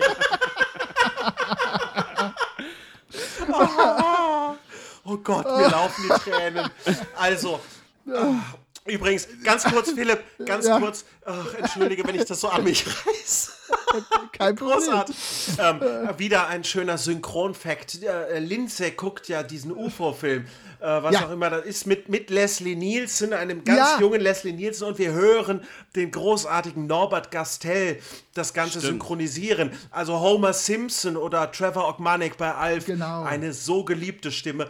Ist wieder so ein kleiner schöner Fakt zwischendrin. So, sorry. Also eben kurz zur Auflösung. Also die, die Kids äh, verteilt in ihre Häuser gucken den Film Das Ding aus einer anderen Welt. Und zwar die Ursprungsfassung Ja. aus den 50er Jahren. Und ähm, fünf Jahre später macht John Carpenter das Remake mit Kurt Russell. Großartig, ne? Ja, genau. genau. Und Jamie Lee Curtis, glaube ich, hat später dann wiederum mit Leslie Nielsen einen Film gedreht zusammen. Fand ich auch sehr schön. Ich, ich, jetzt muss ich doch wieder klugscheißen, lieber Thomas, Ja, und okay, dich gerne. unterbrechen. Tatsächlich, das Ding aus einer anderen Welt, den Title Screen sehen wir, The Thing, läuft äh, tatsächlich da im Fernsehen bei Laurie am Anfang, als sie mit Tommy fernsieht. Aber Lindsay guckt sich The Forbidden Planet, heißt der Film. Ach, klar. Alarm, Alarm Im Weltall. Weltall. Ja, guckt so sie war's. sich an. Ah, okay, ja, du hast recht. Der ist auch mit Leslie Nielsen, das stimmt. So, der ist mit Leslie Nielsen, genau. Geben Sie dem Mann ein paar Drogen. Können Sie nicht sehen, dass er Schmerzen hat? Hey, Jungs, Jungs, wisst ihr was? Den habe ich in meinem Keller. Komm doch zu Thomas Plum. Er hat in seinem Keller einen ganzen Raum voller leerer VHS-Kassetten. Oh Gott. Es würde mich nicht wundern, wenn der Meyer Mac auch beim Thomas im Keller sitzt und die VHS-Hüllen zählt. Ne, der Meiermark, das ist beim Thomas, genau, das ist der Videothekar. Das ist der Videothekar, Ja, genau. Hallo, hey, Du hast in der fünften Reihe angefangen. Nee, nee, nee, wenn du, wenn du einen Film willst, der sucht ihn dir raus. Ja, der sucht ihn raus, genau. Äh, Entschuldigung, äh, äh, Michael, haben wir, haben wir äh, auf Schloss Bumsklappern die Nüsse da? Michael? Ma, Ma, Michael, ich hab dich was gefragt. Haben, haben wir total normale Nonnen da? Ich kann auf jeden Fall mit zwei Nonnen auf der Flucht dienen. Den habe ich hier. Sehr schön. Das ist ja tatsächlich, weil du es gerade so schön imitiert hast, auch etwas, was schon, ja, auch wieder so in diese Darth Vader-Schiene Genau. schlägt. Wir hören Michael ja immer unter der Maske atmen. Richtig. Es ist nicht ganz so präsent und stark wie Lord Vader, aber es ist durchaus markant und oft sehen wir ihn nicht, wir hören aber das Atmen durch die Maske. Genau. Ah, also, Annie wurde im Höschen aus dem Fenster befreit. Sie sind wieder im Haus und schon wieder wird telefoniert. Es wird durchgehend telefoniert. Ich weiß nicht, wie oft in ja. diesem Film das alte Bakelit-Telefon bimmelt. Anstatt einfach sich zu besuchen, sie telefonieren einfach nur miteinander. Egal. ja, sie telefonieren ja, um sich zu verabreden, sich zu treffen, was sie aber nicht tun. Ja, genau. Oder Ja. einfach auch nur so. Man weiß teilweise gar nicht, so, da, da werden auch Handlungen mittendrin unterbrochen, nur um zu telefonieren. Genau. Annie ruft ja drüben bei Laurie an und man hört nichts und denkt dann, oh Gott, oh Gott, der Killer ruft an. Man hört ein Schmatzen, ein Kauen, ein Asen. Dann legt sie auf, es klingelt erneut und man denkt, oh je, und dann ist es Annie und dann sagt sie, was war denn, warum hast du nichts gesagt? Ich hab was gegessen, ne? Das ist auch geil. Sie ruft aber an Hat aber den Mund voll. und spricht nicht, sondern schmatzt nur rein, minutenlang. Genau. Mach ich aber ständig. Achso, und ich wundere mich immer, was für ein Perverser bei mir anruft. Du bist das. Du, ich wollte gerade sagen, du bist das immer. Ja, ja. Ah, Thomas. Mensch, ja. So, kurzer Oh Soundcheck, was esse ich gerade? Oh mein Gott, der Killer. Der Killer aus Halloween. Richtig, aber Kebab. Mit extra Knoblauch. Aber wobei, ganz ehrlich, also mir ist es lieber, der Killer aus Halloween ruft bei mir an, als äh, Kai Schwind, der uns wieder was von Cats vorsingt. Ganz ehrlich. Ja, aber wirklich. Ja, oh Gott, oh Gott, oh Gott. Also, Annie ist zurück im Haus und macht jetzt mit ihrem Freund Paul ein Sexdate am Telefon aus, während äh, der Meier Michael wieder im Sekundentakt hinter Fenstern und Türen hin und her hopst. Im Haus von Laurie wird dann eben Annie telefonisch auch ihr Babysitterkind zugeschustert, sodass Laurie jetzt zwei Babysitterkinder hat. Annie bringt Lindsay rüber zu Tommy und Laurie und verdonnert Laurie. Ach du, nimm doch die Lindsay auch noch. Nimm doch Äh, zwei, denn sie möchte sich zu Knick-Knack-Zwecken mit So Paul es. verabreden. Also, ne, und während eben, während bei den beiden eingelocht wird, schnitzt Laurie mit den Kiddies Kürbisse für Halloween. Hör mal, Lori, ich habe ein Problem. Ich möchte gern poppen, aber ich habe ein Kind zu viel. Ja, was können wir denn jetzt machen, sag mal? Kann ich das rüberbringen oder was? Na gut, ist ja gut. Also es gibt zwei Möglichkeiten. Entweder ich bringe dir das Kind rüber oder du gehst für mich poppen, dann packe ich auf dein Kind Oh. Gott, er gibt das Kind, er gibt das Kind. Ungünstigerweise wird Annie nun leider im Auto in der Garage erwürgt und aufgeschlitzt. Da kann man nichts machen. Aber das mit der Hupe ist sehr schön inszeniert. Gut, irgendwann hört das Hupen dann plötzlich auf, was auch immer da geschehen ist. Man weiß es nicht so genau. Ja, die Batterie ist alle. Ach ja, stimmt. Okay. Gehe ja, ich gut. von aus. Also, Ne? Ist ja, macht ja Sinn. Auch bei diesem Mord, Philipp, äh, es fließt ja so gut wie nie Blut, gell? Das war Ja, tatsächlich auch eine Film, ja. Maßgabe, äh, dass der Executive Producer Jörvin Jablans, heißt er, Irvin Jablans, Mhm. gesagt hat, wir wollen kein Blut. Richtig. Wir wollen, dass die Leute sich das mehr vorstellen. Und auch hier, sie wird erwürgt und verdreht die Augen. Es hat was Skurriles. Also es geht nicht so spurlos an einem vorbei, aber Na, tatsächlich. Ähm, Also, nochmal zu dem Mord. Also erstens, er wirkt sie und sie schreit. Das ist schon mal Punkt eins. Ne? Also die macht die ganze, die ganze Zeit weiter, obwohl er die Luft ja weghält. Hm. Und das passiert auch später nochmal. Der wirkt ja ständig in dem Film. Nachdem er den Hund gegessen hat. Ja, genau. diese, die- diese Sterbeszene, wo sie dann wirklich die Augen aufreißt und dann so langsam runter sagt und dann nochmal ausatmet, da hat er sie schon lange losgelassen. Du siehst quasi, er lässt sie los und dann stirbt sie, weil er sie loslässt. Ihr müsst euch nochmal angucken. Das ist Lass echt, mich nicht los. Siehst du, aber das ist mir gar nicht aufgefallen. Sie stirbt, genau, er lässt sie los, sie stirbt und dann fängt sie an zu hupen. genau. Kein Mensch hört dieses Hupen. Niemand wundert sich. Die komplette Nach- Nachbarschaft ist wie ausgestorben. Nur Tommy, eines der Kinder, steht mal wieder, wenn er nicht vom Fernseher sitzt, steht er am Fenster, sieht vom Fenster aus den Zitat schwarzen Mann, im Original übrigens der Boogeyman. Richtig. Da dachte man wohl in der Synchronfassung in Deutschland weiß keiner was damit anzufangen, deswegen hat man ihn aus heutiger Sicht etwas ungünstig als den schwarzen Mann übersetzt. Und wir, wir dürfen nicht vergessen, Dr. Loomis ist die ganze Zeit auch da in der Nähe. Nur mal so, ne? Immer wieder dran denken. Aber auch der wundert sich über das Hupen nicht. Genau, der ist immer da. Dr. Loomis nach wie vor draußen, starrt stundenlang auf das Meierhaus und lässt sich durch gar nichts Ja. ablenken. Und raucht sich eine Kippe. Der hat inzwischen das Stange Marlboro weggezogen, aber so what? Erschreckt ein paar Kinder. Eine nach der anderen weggequalmt. Ja. Ah, gut. Also, äh, Laurie glaubt ihm auch nicht. Ich meine, f- finde ich auch sonderbar, ne? Laurie glaubt dem Kind Tommy nicht, der schon x-mal gesagt hat, er hätte da draußen Ja. Genau. eine unheimliche Gestalt gesehen. Sie selber hat vorher den Gärtner oder ne, den, den Schneeengelmenschen gesehen oder den cre- creepy Typen auf der Schaukel und wundert sich aber überhaupt nicht und glaubt dem Kind auch nicht. Richtig. Und Tommy trägt ja, nicht Tommy trägt nicht, sondern Michael trägt ja Annies Leiche Richtig. ins Haus. Das sieht Tommy. Und man fragt sich dann auch, ja, warum lässt er die denn jetzt erst eine Minute oder zwei auf der Hupe liegen? Steht er, steht er daneben und überlegt so, was mache ich jetzt mit der? Ach Mist, das habe ich jetzt, das habe ich aber nicht zu Ende gedacht. Ne, was mache, was? Hör doch mal auf zu hupen. Ey. Mein Gott, wo hast du denn deinen Führerschein gemacht? Und dann trägt er sie Dann trägt er ins sie. Haus. Ja, Richtig. genau. Das finde ich, genau, und dann sieht, ich meine, Tommy sagt, sagt leider nur, da ist der schwarze Mann. Warum sagt er denn nicht, der hat deine Freundin da, die scheinbar tote Freundin in den Armen und trägt sie ins Haus? Nee, Tja, nee. das hat er, fand er vielleicht nicht so wichtig, den Fakt. Laurie, der ist ein schwarzer Alte, Klappe und guckt Fernsehen. Ja, okay. Na gut. Na gut, es geht ausschließlich mal wieder, unser Thema, Thomas, ähm, um Jungs bei den Mädels. Natürlich. Es wird nur über Jungs gesprochen und über sie geredet. Es geht immer nur um Sex, der verabredet werden soll. So auch das dritte Mädel im Bunde, Linda. Die möchte jetzt nämlich, es wird immer verrückter, auch in Annies Zuhause schnackseln. Wo allerdings der Michael die tote Annie inzwischen zwischengelagert hat. Ne? Aber gut, da zieht sie sich trotzdem mit ihrem Freund zurück. Und gerade als es auf dem Sofa so richtig zur Sache geht, Michael Myers ist wieder am Stalken, gell? man sieht ihn mit einem Anschnitt, wie er ein bisschen zuguckt, sich lüstern im Schritte reibt, dann ruft sie aus unerfindlichen Gründen mittendrin nochmal bei Laurie gegenüber an. Also sie sind gerade dabei, sich am Sofa zu liebkosen. Und da fällt ihr ein, ach Mensch mal, ich wollte mal bei der Laurie anrufen und fragen, ob alles in Ordnung ist. Weißt du, was total schräg ist, Philipp? Dazu müssen wir eine Szene, die du jetzt wohlweislich ausgelassen hast, äh, Ja. aufgreifen, weil sie eigentlich gar nicht so wichtig ist. Die beiden sitzen ja vorher draußen im Auto und reden schon darüber, dass sie jetzt da bei Annie, wo sie babysittet, in ein völlig fremdes Haus gehen. Und da könnte man jetzt mal schön schnackseln. Ne? Da gehen wir in ein Schlafzimmer. Das macht man ja heutzutage so. Ja. Und weißt, dieser Dialog, Ja. der da abläuft, weißt du, was dieser Bob sagt? Wir gehen also rein und quatschen erst ein bisschen. Annie wird versuchen, Lindsay abzulenken und wir verschwinden nach oben. Gleich links ins erste Schlafzimmer. Gut, ne? Er sagt, Ja, wo ich dir dann sofort die Sachen runterreiße. Halt, mach mir nicht die Bluse kaputt, die war teuer, du Dann reißt du Idiot. mir die Sachen vom Leib und dann reißen wir Lindsay die Sachen vom Leib. So haut's genau hin. Total irre. So haut's Ja. genau hin. Nein. Lindsay, Lindsay ist ein neunjähriges Mädchen. Was ist los Ja. mit dem Typen? Moment, Moment, Sagt er wirklich Linze? Ich hatte gedacht, er meint, ich meinte die Freundin. Nein. Nee. Die meinen, die haben, die haben sich in der Synchro bestimmt vertan. Ich hätte mal die englische Ah, ja, Fassung ja. angucken sollen. Aber Nein. er sagt, äh, ich reiß dir die Sachen runter, dann reißt du mir die Sachen vom Leib und dann reißen wir Lindsay die Sachen vom Leib. So haut's genau hin.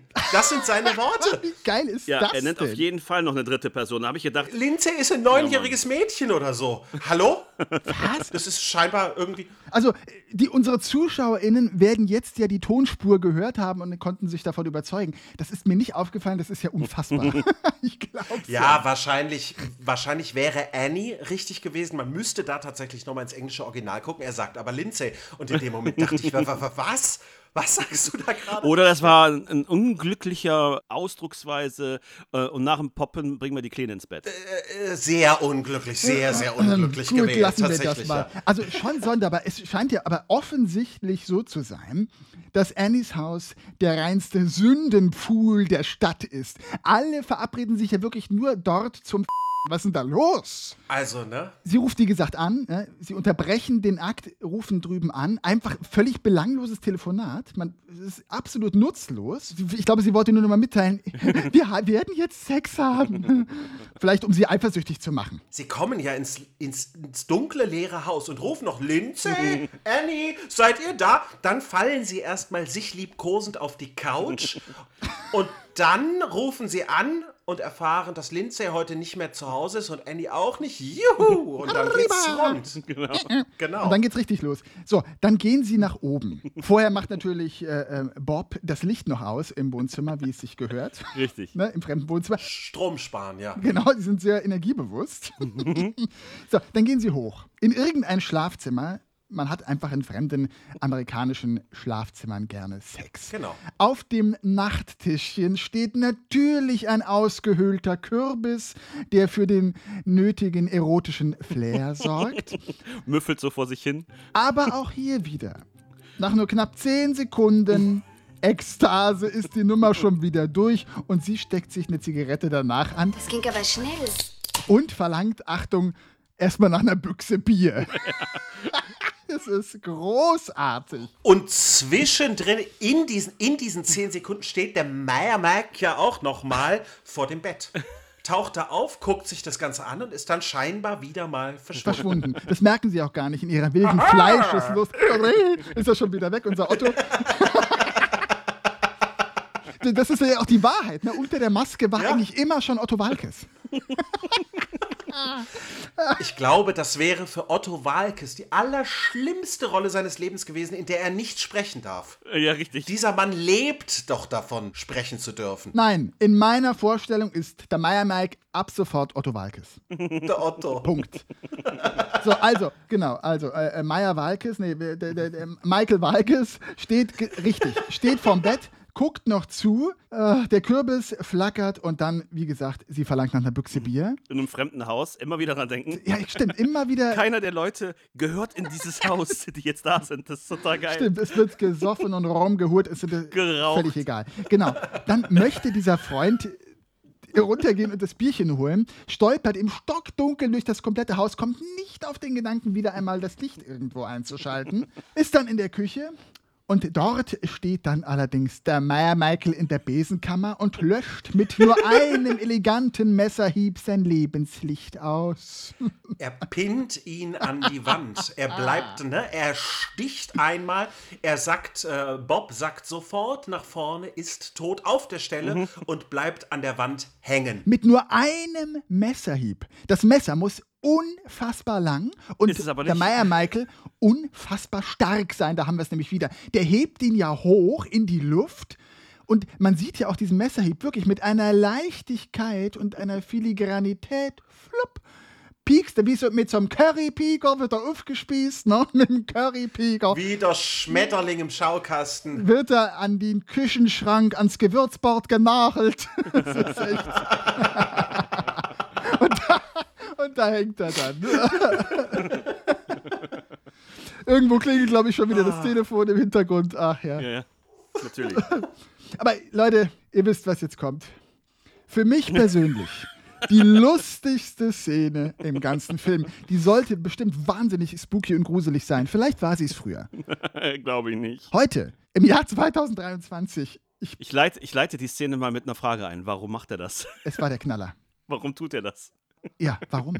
Schon wieder so ein Ding. Ja gut, vielleicht äh, be äh, bekräftigt das unsere These, dass Otto Walkes unter der Maske steckt. Stell ich einen Gag. Es würde einiges erklären. Um jetzt die Zuschauer abzuholen, was tut Michael Myers? Er hängt sich ein Bettlaken mit ausgehöhlten Augen über seinen Körper und steht einfach stumpf und stupide und stumm im Türrahmen. Das ist halt seine, das gibt dem Charakter Tiefe, das ist seine Form von Humor. Für mich war die Vorstellung großartig. Der muss das ja vorbereitet haben.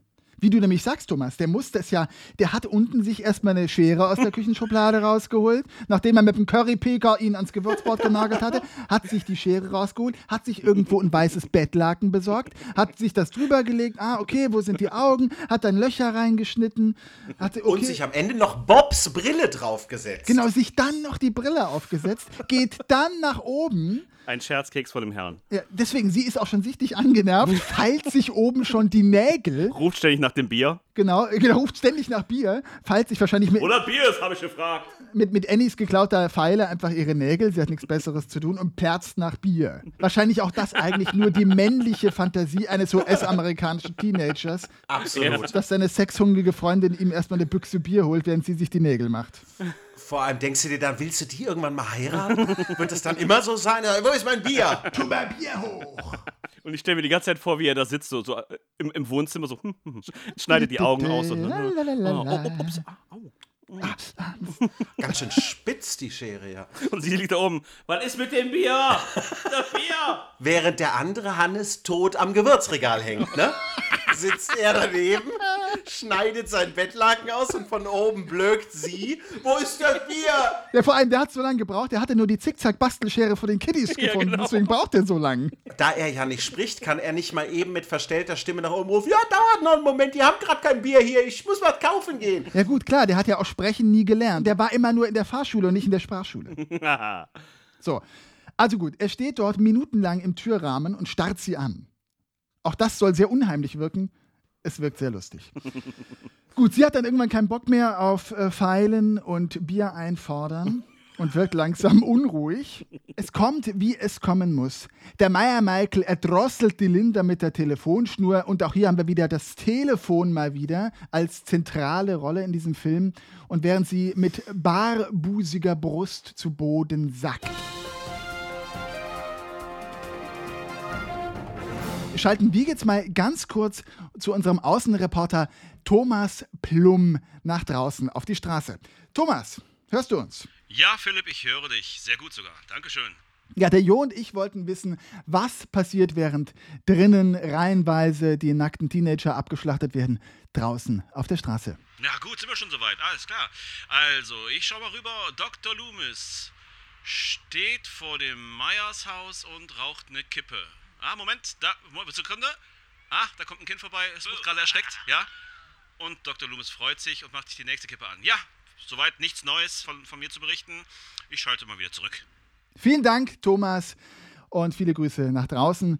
Sehr verehrte Zuhörerin, Thomas wird natürlich auch weiterhin draußen Stellung beziehen und uns auf dem Laufenden halten, was Dr. Loomis so treibt. Es ist ja auch so, dass in diesem Film immer wieder, während Dr. Loomis draußen rumlungert, der Sheriff in seinem Wagen kurz vorbeigefahren kommt und dann immer sagt Na? so, ey, Dr. Loomis, ich brauche hier schon ein bisschen mehr Fakten, um hier eine Fahndung Immer wieder. Ne? Dann fährt er weg, dann kommt er mal wieder vorbei und sagt so, ey, Dr. Loomis, wenn das stimmt, was du sagst, dann hast du hier den Teufel in die Stadt gelassen, dann werde ich dich hassen. Ne? Aber, also, ne, und dann fährt er wieder weg. Also, Ja, wo fährt er immer hin? Was? Wo fährt er eigentlich hin? einmal um den Block, Donuts essen in den nächsten Diner. Kippen holen, ja? Ja. Auch Laurie denkt sich so inzwischen, ah gut, irgendwas stimmt nicht. Hier stimmt doch was nicht. Mich rufen hier reihenweise meine Freundinnen an, die mir was vorröcheln. Ist das schon der Sex oder ist da was Schlimmeres im Gange? Ich guck doch besser mal nach. Die Kiddies sind inzwischen schlummern gegangen, natürlich. In der Halloween-Nacht ist ja auch sonst nichts los. Im fremden Haus teilweise.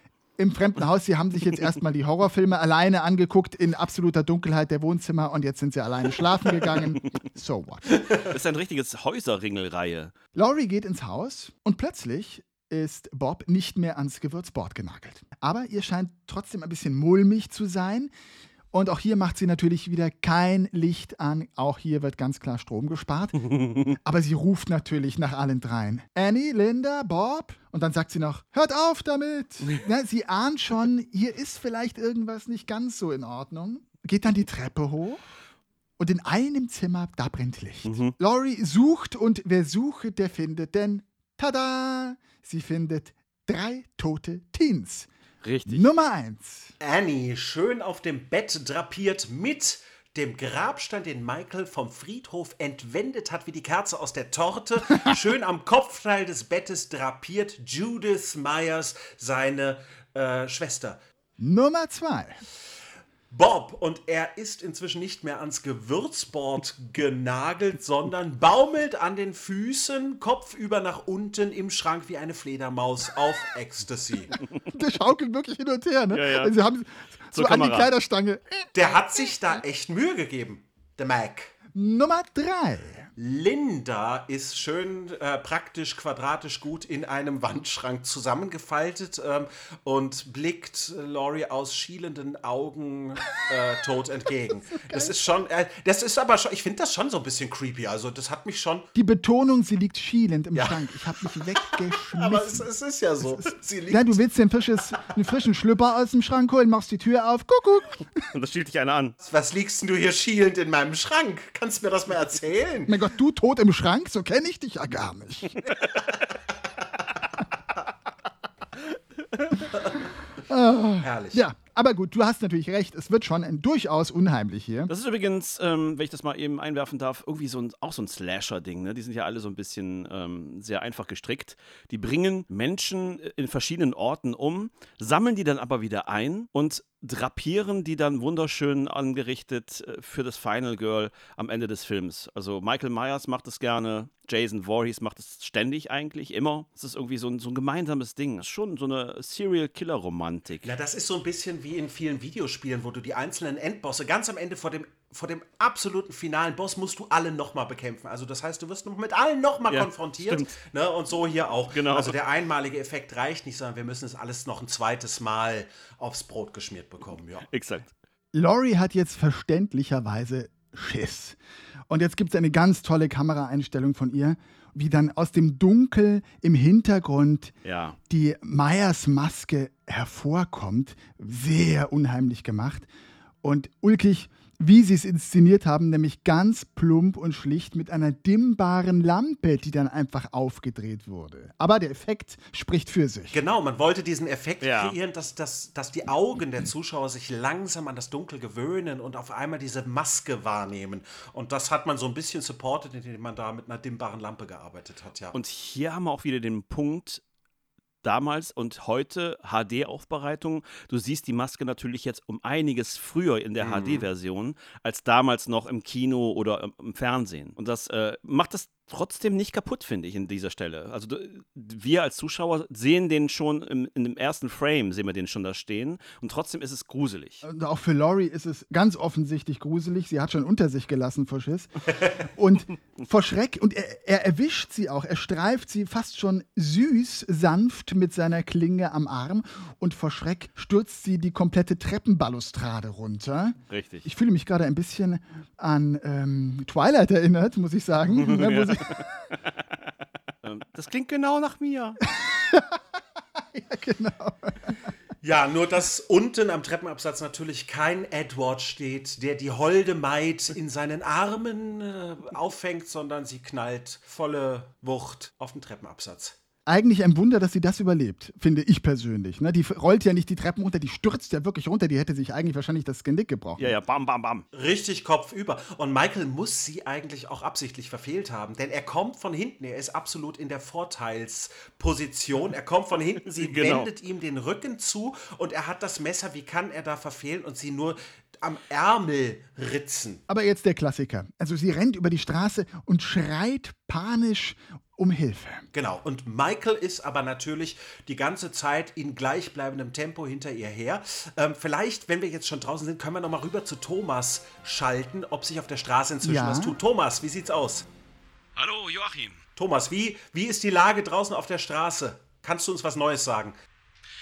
Ja, also, also zugegeben, ich bin ein wenig verwirrt. Ich höre hier ein Frau unfassbar laut schreien. Ja. ja ist, ist Dr. Loomis in der Nähe? Ja, Kannst du ihn sehen? Halt ja, ja, klar, ich stehe vor ihm. Ne? Macht sich okay. eine Kippe an. Ah ja, da kommt wieder ein Kind. Ja. Er hat immer noch Spaß daran, Kinder zu erschrecken, ja. Ja, passt schon, ja. Feuer? Ja, Sekunde. Ja, also Dr. Loomis, da ist nichts mit los. Also keine Ahnung. So, bitteschön. Hat sich gerade noch Sushi bestellt, ne? Ja, also hier an dieser Stelle keine Reaktion. keine Ahnung, was mit ihm los ist. Auf jeden Fall, er, er guckt nach wie vor besorgt, das muss ich schon sagen. Also, machen Sie sich Sorgen. Herr Loomis, hallo? Ja, das ist nichts zu machen. Tut mir leid, Leute. Ich, ich schalte mal wieder rein, ja? Gut, vielen Dank, Thomas, für diese Infos. Bis dahin, wir werden sehen, ob sich da noch was tut. Thomas wird uns auf dem Laufenden halten. Großartig fand ich jetzt, Laurie rennt eben panisch, aber wo rennt sie hin? Sie rennt natürlich zu den schlafenden Kindern nach drüben und führt den Killer also auf direktem Wege zu Frischfleisch. Also sie weckt dann auch die Kinder mit den Rufen auf, sonst hört sie niemand in der Nachbarschaft, weder Dr. Loomis noch sonst irgendwer mal wieder. Wobei eine Szene fand ich noch bemerkenswert. Kurz bevor sie zu den Kindern rennt, rennt sie ja zum direkten Nachbarn, wo dann nur das Licht angeht. Sie gucken raus, sie schreit die quasi durch das Fenster an. Lass mir rein! Und die machen einfach nur Vorhang wieder zu, Licht aus. Und gehen pennen. Und gehen pennen. Die kennen das vielleicht schon. Ach, die schon wieder. Ach, die ist schon mal da. Jedes Jahr macht die das. Immer dasselbe.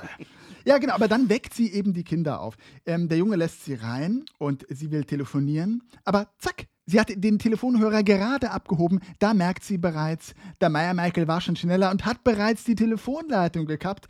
Er säbelt offensichtlich schneller, als er geht, kann man hier feststellen. Ja, auf jeden Fall. Also verdammt fix. Also, Michael hat sich jetzt irgendwann gedacht, so jetzt reicht's aber mit die ganzen Telefoniererei, geht euch doch mal besuchen. Und dann hat er dann gedacht, komm, Telefonleitung, weg damit. Richtig. Und schon ist er auch im Haus und es gibt einen kurzen Kampf. Der Arzt äh, schlendert inzwischen durch die Stadt. Er hat sich in Bewegung gesetzt, Hm. muss man dazu sagen. Bei Laurie wird dann eben weitergekämpft. Die alte Strickliesel rammt schließlich dem Killer im Kampf eine Stricknadel direkt in den Hals. Und der Meier Michael liegt scheinbar tot hinterm Sofa. Der gute Teppich. Der gute Teppich. Ja. Oh. Ja, und Laurie schnappt sich das äh, Messer, was Michael dann wegen äh, Fremdkörper im Hals äh, lässt er es fallen und sie schnappt sich das Messer, guckt es sich mal kurz an und lässt es fallen. Übrigens, auch da, der gute Teppich macht diese ganze Szene so ein bisschen kaputt, weil man hört es nicht fallen. Ne? Also ich hätte mir da so einen Fliesenboden gewünscht, wo man so Ding, Ding, Ding, Ding, Ding, Ding, Ding gehört hätte. Aber oh gut, das Messer ist jetzt erstmal weg. Ja, was macht sie dann? Ja, ja, sie, sie, sie, sie atmet, sie ist äh, außer sich, sie lässt nicht unter sich, sie ist außer sich. Und Und dann geht sie aber nach oben Mhm. zu den Kindern und schwuppdiwupp, da ist er wieder. Da ist er wieder am Start, auf, aus dem Nichts auferstanden aus Ruinen der Meier Michael und spaziert im Haus herum und kommt natürlich nach oben. Aber er freut sich natürlich erstmal. Ach, guck mal, das Messer liegt noch da, cool. Ist ja großartig. Alles Gute kommt nach oben. Da ist er wieder. Ja. Also genau, er, er, ist ihr quasi wie schon wieder auf den Fersen. Mhm. Und was tut Laurie? Sie schickt die Kinder ins Zimmer, sich einschließen. Genau, öffnet dann als Alibi die Balkontür und versteckt sich im Schrank. Ja, in einem Kleiderschrank, was ich bemerkenswert fand. ist aber auch eine ausgebuffte Taktik, die sie da fährt. ne? Also auf die Schnelle durchaus clever. Und vor allen Dingen schließt sie den Schrank von innen mit einem Seidengürtel. Da muss man dazu sagen, dieser Kleiderschrank, finde ich zumindest, ist bemerkenswert leer. Er ist eigentlich Mhm. bis auf zwei Hemdchen oder so komplett leer. Man kennt das Problem mit den völlig leeren Kleiderschränken, das hat jeder. Ich habe auch zwei, drei Kleiderschränke hier bei, bei mir rumstehen. Ja, aber weißt du, woran das liegt? Das ist äh, einfach dem, dem Umstand geschuldet, dass die Eltern aus diesen Häusern, also die Eltern der Kinder, die in diesen Häusern wohnen, die sind da inzwischen ausgezogen, weil die wissen, dass ständig irgendwelche wildfremden Jugendlichen ankommen, so. um den Geschlechtsverkehr in ihren Schlafzimmern zu vollziehen. Da haben die gesagt, ey Leute, das muss jetzt nicht sein, komm, pack deine Sachen, Ilse, ich zieh aus. Genau, ab in die Zweizimmerwohnung. Ja. Ilse, was ja auch die wenigsten wissen, ist ein klassischer amerikanischer Name aus den 70ern. Ich glaube, der beliebteste Mädchenname zu der Zeit. Ne? Ganz genau, ganz Ilse genau. Strode.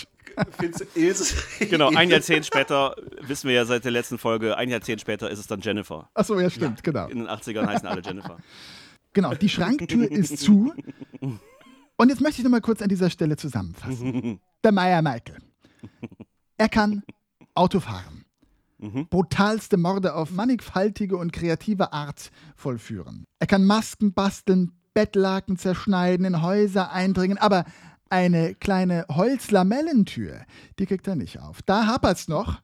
In der Anstalt, wahrscheinlich hatten die in der Anstalt keine Lamellentüren. Da weiß er nichts mit anzufangen. Da rüttelt er dran rum. Weißt du, was ist das für ein Ding? Wie geht das? Also, was ist das für ein Mechanismus hier? In der Anstalt kannte er nur die dicke polsterten Türen, weißt du? Da Ja. kannte der nicht die Holzlamellentüren. genau. Er hat die Lamellentürschulung verpennt. Ja, genau so ist das. Aber trotzdem, ich meine, ich will mich nicht nur darüber lustig machen. Ich finde, so rein optisch ist das natürlich wahnsinnig schön gefilmt. Ja. Wie wenn man sie äh, Laurie innen im Schrank ja, ja. sitzen sieht mit diesen Schatten. Ne? Ganz toll. Ja, der Ja, ist auch mega. Sie, sie schluchzt halt auch sehr laut. Also ich hatte die ganze Zeit beim Gucken dieser Szene das Gefühl, schluchzt doch mal leiser, ne? Also mach doch nicht noch mehr auf dich aufmerksam. Aber du hast doch alles gedacht, du hast, du hast dran gedacht, die Balkontür aufzumachen und dann sitzt sie da.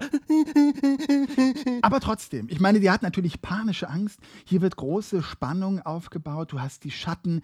Äh, dann siehst du auch, wie sich durch die Schatten der Lamellen eben noch sein Körper, der Schatten seines Körpers abbildet.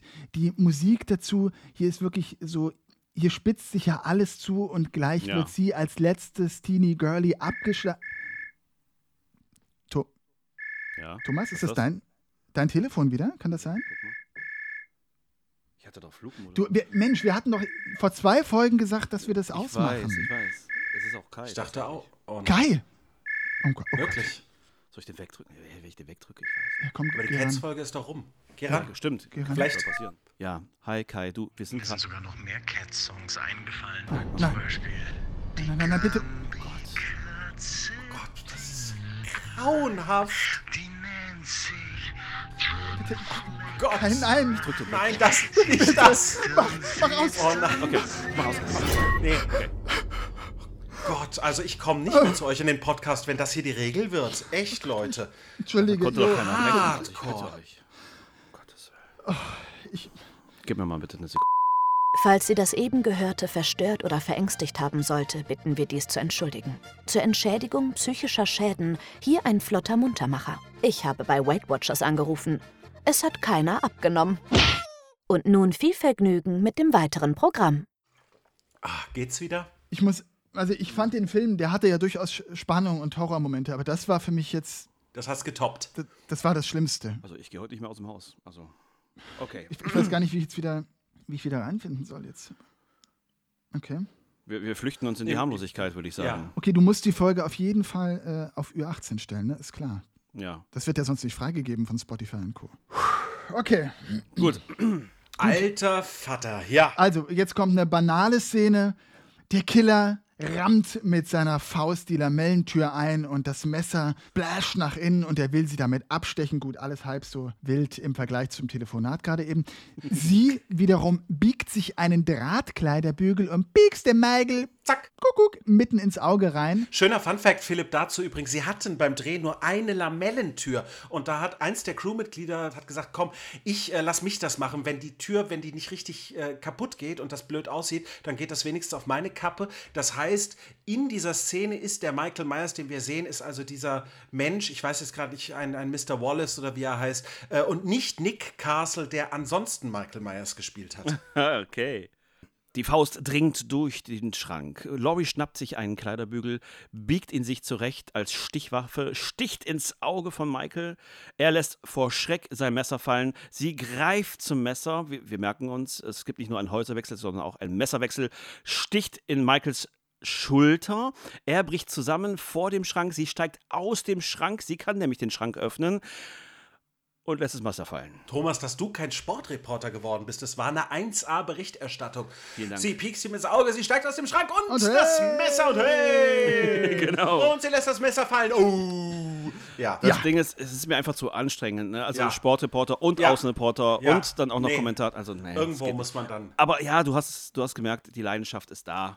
Ja, sie lässt das Messer schon wieder fallen. Wieder besseren Wissens, muss man sagen. Was ist denn da los? Sie hat nicht daraus gelernt, Mhm. schickt aber jetzt die Kinder weg, sie sollen aus dem Haus verschwinden endlich. Sie selbst bleibt aber vor Ort mal wieder im Türrahmen stehen mit dem Toten im Hintergrund. Und atmet. Und rekonvalesziert, genau.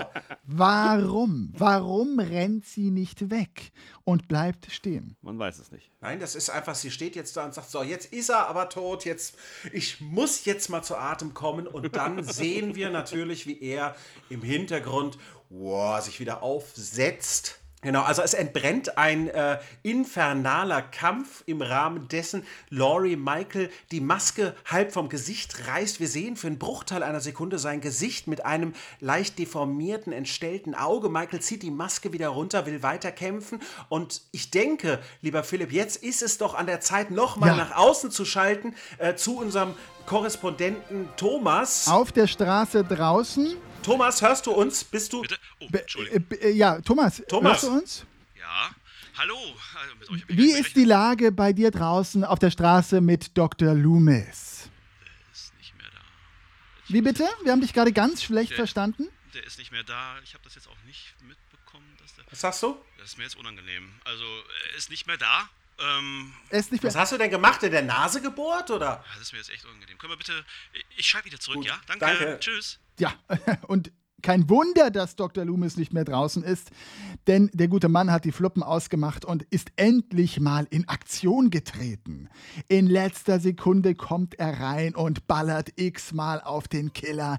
Und zwar so oft, dass dieser wirklich regelrecht nackte Kanone-like durch die Balkontür auf dem Balkon brettert und von der Balustrade plumpst. Sechsmal knallt Dr. Loomis ihm eine Kugel zwischen die Rippen quasi. Ja. Richtig. Laurie fragt Loomis noch, Das ist der schwarze Mann. Und dabei, während sie das sagt, in dieser Szene hat sie so ein paar Streifen auf der Wange. Mhm. Und die Erklärung ist ganz lustig. Das haben die kurz nach der Mittagspause gedreht. Und sie hatte, also die Schauspielerin Jamie Lee Curtis, ein Mittagsschläfchen auf einer Kord-Couch im Erdgeschoss gemacht. Ach, das ist aber süß, oder? Echt? Oh. Das ist doch echt süß. Echt. Danach haben die diese Szene gedreht und tatsächlich ist sie mit der linken Wange oder die, nee, mit der rechten, glaube ich, äh, ist sie halt eingeschlafen auf diesem Kordbezug und deswegen sieht man wirklich noch, ich habe es mir angeguckt, die Striemen auf der Wange. Sehr schön. Nein, nein, es war Michael Myers, der sie mit dem Kopf auf die Kord-Couch gepresst hat. Und deswegen hat sie diese Streifen. Nein, auch nicht. Das waren Auch nicht. wiederum die, die Lamellen des Schrankes, an die sie sich panisch in ihrer Angst gedrückt hat. Genau. Genau. Und Dr. Loomis antwortet ja dann auf ihre Frage, war das der schwarze Mann, äh, wohlweislich mit, Wenn Sie mich fragen, war er es. Ja, dann geht der gute Doc nach unten, um nach dem Killer zu gucken, aber weg ist er, der Meier Michael. schon wieder ein Schnippchen geschlagen. Er geht, glaube ich, nicht mal nach unten, er geht einfach auf den Balkon und blickt nach unten und sieht noch die Richtig. Stelle auf dem Rasen, wo Michael vor kurzem gelegen hat. Das Gras ist plattgedrückt, aber vom guten Michael fehlt jede Spur. Ja, das Gras ist übrigens platt gedrückt, weil er unter sich gelassen hat. Das auch. Oh Gott, ja, und Laurie ist damit das einzig überlebende Teenager-Mädel, das sogenannte Final Girl. Ich hatte hier eine kleine Umschreibung, was denn das sogenannte Final Girl ist. Zitat. Das Final Girl überlebt Filme in der Regel bis zum Finale und konfrontiert den Killer, wobei sie ihn entweder selbst außer Gefecht setzen kann oder sich im letzten Moment retten lässt. Gemäß der Genre-Konvention ist das Final Girl pflichtbewusst, sexuell enthaltsam und verhält sich moralisch einwandfrei, zum Beispiel durch den Verzicht von Alkohol und sonstigen Drogen. Das passt ja hier wirklich Ja. sehr, sehr gut. Und Ja. ja, diese Art hat ja auch viele Nachahmer gefunden in Scream und Co. Ja, wie gesagt, der Killer ist weg. Laurie hat überlebt. Dr. Loomis hatte was zu tun. Und zu der Musik mal wieder sieht man jetzt noch ein paar Schnitte, wo nochmal alle Häuser des Filmes gezeigt werden, was mich total irritiert hat. Warum? Man sieht einfach die Häuser, die in diesem Film vorkamen, und dann ist der Film aus. Man sieht die Häuser und die leeren Räume. Das sollte dann sozusagen darstellen, Michael ist einfach, der ist einfach weg. An allen Orten, wo er gerade noch war, ist er nicht mehr und ja. Also ich glaube, es ist eher, der Kameramann ist eigentlich ein Dokumentarfilmer und er wollte den Film Häuser in Illinois drehen. So ist es. genau. So wahrscheinlich, ja. Genau, wir brauchen noch irgendwas für den Schluss. Der Kürbis war inzwischen schon matsch. Damit ist der Film zu Ende. Aber es gibt natürlich noch jede Menge Wissen zu diesem Film. Zum Beispiel wurde der Film, der ja offensichtlich im Herbst zu Halloween spielt, nicht zu dieser Jahreszeit gedreht. Thomas. Richtig, er wurde im Frühling, ich glaube im April gedreht. Und um, um trotzdem so ein bisschen Herbstfeeling aufkommen zu lassen, brauchten die natürlich Laub, herabgefallenes Laub. Also hat sich das Team Blätter ausgedruckt und ausgeschnitten und sie dann angemalt. Und nach jedem Take wurden diese Blätter wieder eingesammelt und dann an anderer Stelle wieder ausgelegt. Es ist großartig, dieser Aufwand. Ja. Da kann man nur hoffen, dass nicht irgendwann die Kehrmaschine vorbeikommt, weißt du? Nein, nicht darüber fahren unsere Blätter. Ja, genau. Man sieht sogar im Hintergrund an einer Stelle Palmen und überhaupt sieht man häufig grüne Rasenflächen und noch in, voller, in vollem Saft stehende grüne Bäume. Es fällt aber gar nicht so auf. Man, man guckt dann doch auf das Laub, das halt immer wirklich sehr auffällig mitten ins Bild geworfen wurde. äh, da fällt das erstaunlicherweise gar nicht so auf, dass das Ganze im Frühling gedreht wurde. Hinzu kommt ja noch dadurch bedingt, dass der Film im Frühjahr gedreht wurde und es äh, ja in Kalifornien eine Kürbisknappheit gab, hatte das Team nur insgesamt drei Kürbisse zur Verfügung. Einer davon ist gleich am Anfang kaputt gegangen, als Tommy, der von seinen Mitschülern gehänselt wird, draufgefallen ist. Der zweite Stimmt, steht stimmt. vor irgendeinem Haus als ausgehöhlter Kürbis und der dritte steht, glaube ich, im Schlafzimmer äh, der, der Eltern, in dem alle Jugendlichen sich zum Geschlechtsverkehr treffen. Also da gab es tatsächlich nur drei Kürbisse und sie haben dann aber eine südamerikanische Kürbisart noch ausfindig gemacht, die jedoch grün war und mussten diese Kürbisse dann mit Farbe entsprechend nachbearbeiten. Auch schön. ja, da hat, Sich, da hat sich die Person, die vorher die Laubblätter anmalen durfte, hat sich gefreut, dass sie jetzt noch was zu tun hatte. Das ist doch noch nicht gekündigt, sehr schön. Otto, du darfst jetzt hier fertig mit Blättern, du darfst jetzt hier Kürbisse anmalen, ja. Aha. Und dann ziehst du die Maske wieder auf und dann geht's weiter, ja, genau. Ja. Das Haus von Michael Myers ist ja ein sehr heruntergekommenes Gebäude, fast den kompletten Film über. Deswegen hat man alle Szenen auch zuerst gedreht, wo man dieses Haus als heruntergekommenes äh, Etwas sieht. Und am Schluss drehte man dann die Sequenz vom Anfang. Und dafür musste man natürlich diese Wohnung ein bisschen auf Vordermann bringen. Und weil sie kein weder Geld noch genügend Menschen hatten, die das tun konnten, also irgendwelche Kulissenbauer, haben so die Gerüchte, die Erzählungen, alle mit angepackt und sie haben die Stellen, die man mit der Kamera dann später sieht, alle Mann renoviert, tapeziert, gestrichen, auf Vordermann gebracht, Wow. Licht installiert, Strom gelegt, damit man diese Eingangssequenz drehen konnte. Und heute ist das Haus ja sehr schön wieder hergerichtet und ist quasi so eine Art Museum, äh, Halloween-Museum. Also da kann man wirklich rein, da stehen dann. Es ist umgezogen, ne? Es ist umgezogen, ja. Ja, sie haben es umgebaut, aber ansonsten ist es eins zu eins wieder aufgebaut worden. Ah, okay, alles klar. Und zwischendurch war es, glaube ich, mal die Praxis eines Chiropraktikers. Oh, auch schön, oder? Im Meyers Haus wirst du wieder eingerenkt. Ja. auch nicht schlecht, ja. Sagen Sie, was essen Sie denn da gerade? Ist das eine Hundepfote, die aus Ihrem Mund guckt? Nein, nein, War das Ihrer? Okay, so. Aber jetzt wieder zu Ihnen. So, aber wir müssen unbedingt, wenn wir bei diesen ganzen Trivia-Sachen sind, müsste jetzt mal jemand von euch ein paar Worte zu der Maske verlieren, die Michael Myers trägt. Was ist das denn Ja, für eine natürlich. Maske? Das wissen viele schon, aber wir kommen hier nicht umhin, das auch zu erwähnen. Ja, das ist obligatorisch, aber es muss erwähnt werden. Philipp, möchtest du die Ehre übernehmen? Die Maske. Es war klar, man braucht eine Maske, die gruselig ist. Auch hier. Es war nicht viel Geld da, um irgendjemandem viel zu bezahlen, um aufwendige Masken herzustellen. Deswegen standen zwei Billo-Masken zur Auswahl, die in einem kleinen Kostümgeschäft am Hollywood Boulevard gekauft wurden. Entweder eine Clownsmaske oder aber eine Captain Kirk-Maske. Entschieden hat man sich dann für die Captain Kirk-Maske. Und William Shatner erinnert die Maske selbst an diese Silikonrohlinge, die von ihm angefertigt wurden für ähm, Star Trek, also im Deutschen als Raumschiff Enterprise bekannt. Wenn er sich zum Beispiel verwandelt oder es gibt ja Folgen, in denen er altert und dafür wurden dann eben diese Masken, diese Silikonformen hergestellt. Und da hat er selber in einem Interview gesagt, dass ihn die Michael Myers Maske sehr daran erinnert. Diese Maske wurde auf jeden Fall genommen und verfremdet. Da wurden die Koteletten und die Augenbrauen abgezogen, mal ordentlich die Haare durchgebürstet, die kompletten Gesichtszüge weiß angesprüht, die Augen noch mit der Schere aufgeschnitten. Also auch hier, der Meier Michael könnte das wahrscheinlich auch selber ganz gut selbst gemacht haben. Er hatte Erfahrung mit dem Bettlaken. Wie wir jetzt wissen.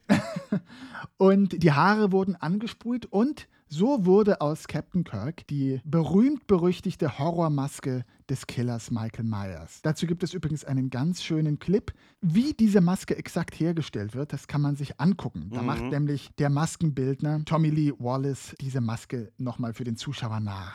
Aber zu der Maske möchte ich noch einen oben draufsetzen. Als es drei Jahre später darum ging, Halloween 2 zu drehen, hatten sie tatsächlich nur diese ein oder zwei ollen Captain Kirk-Masken, die sie da angepinselt und verfremdet hatten, übrig. Und die waren schon ziemlich arg in Mitleidenschaft ge gezogen, Mhm. aber diese William Shatner Captain Kirk Maske, die gab es nicht mehr auf dem Markt. Das heißt, sie mussten dann irgendwie sehr umständlich erstmal die Firma ausfindig machen, die diese Masken seinerzeit hergestellt hat, um mit denen dann einen Deal zu schließen und die haben denen dann diese Maske quasi im großen Stil nachproduziert Ah. und wahrscheinlich dann auch direkt in Michael Myers Manier mit weißer Haut, strubbeligen Haaren und ausgeschnittenen Augen. Es gibt einen kurzen Clip, wo William Shatners Tochter ihn befragt zu diesem Fact und er erzählt darin sehr lustig, dass er selbst mal an Halloween äh, mit einer Michael Myers Maske verkleidet umhergezogen ist, um andere zu erschrecken und dann guck, guck, die Maske abgezogen hat und unter der Maske steckte dann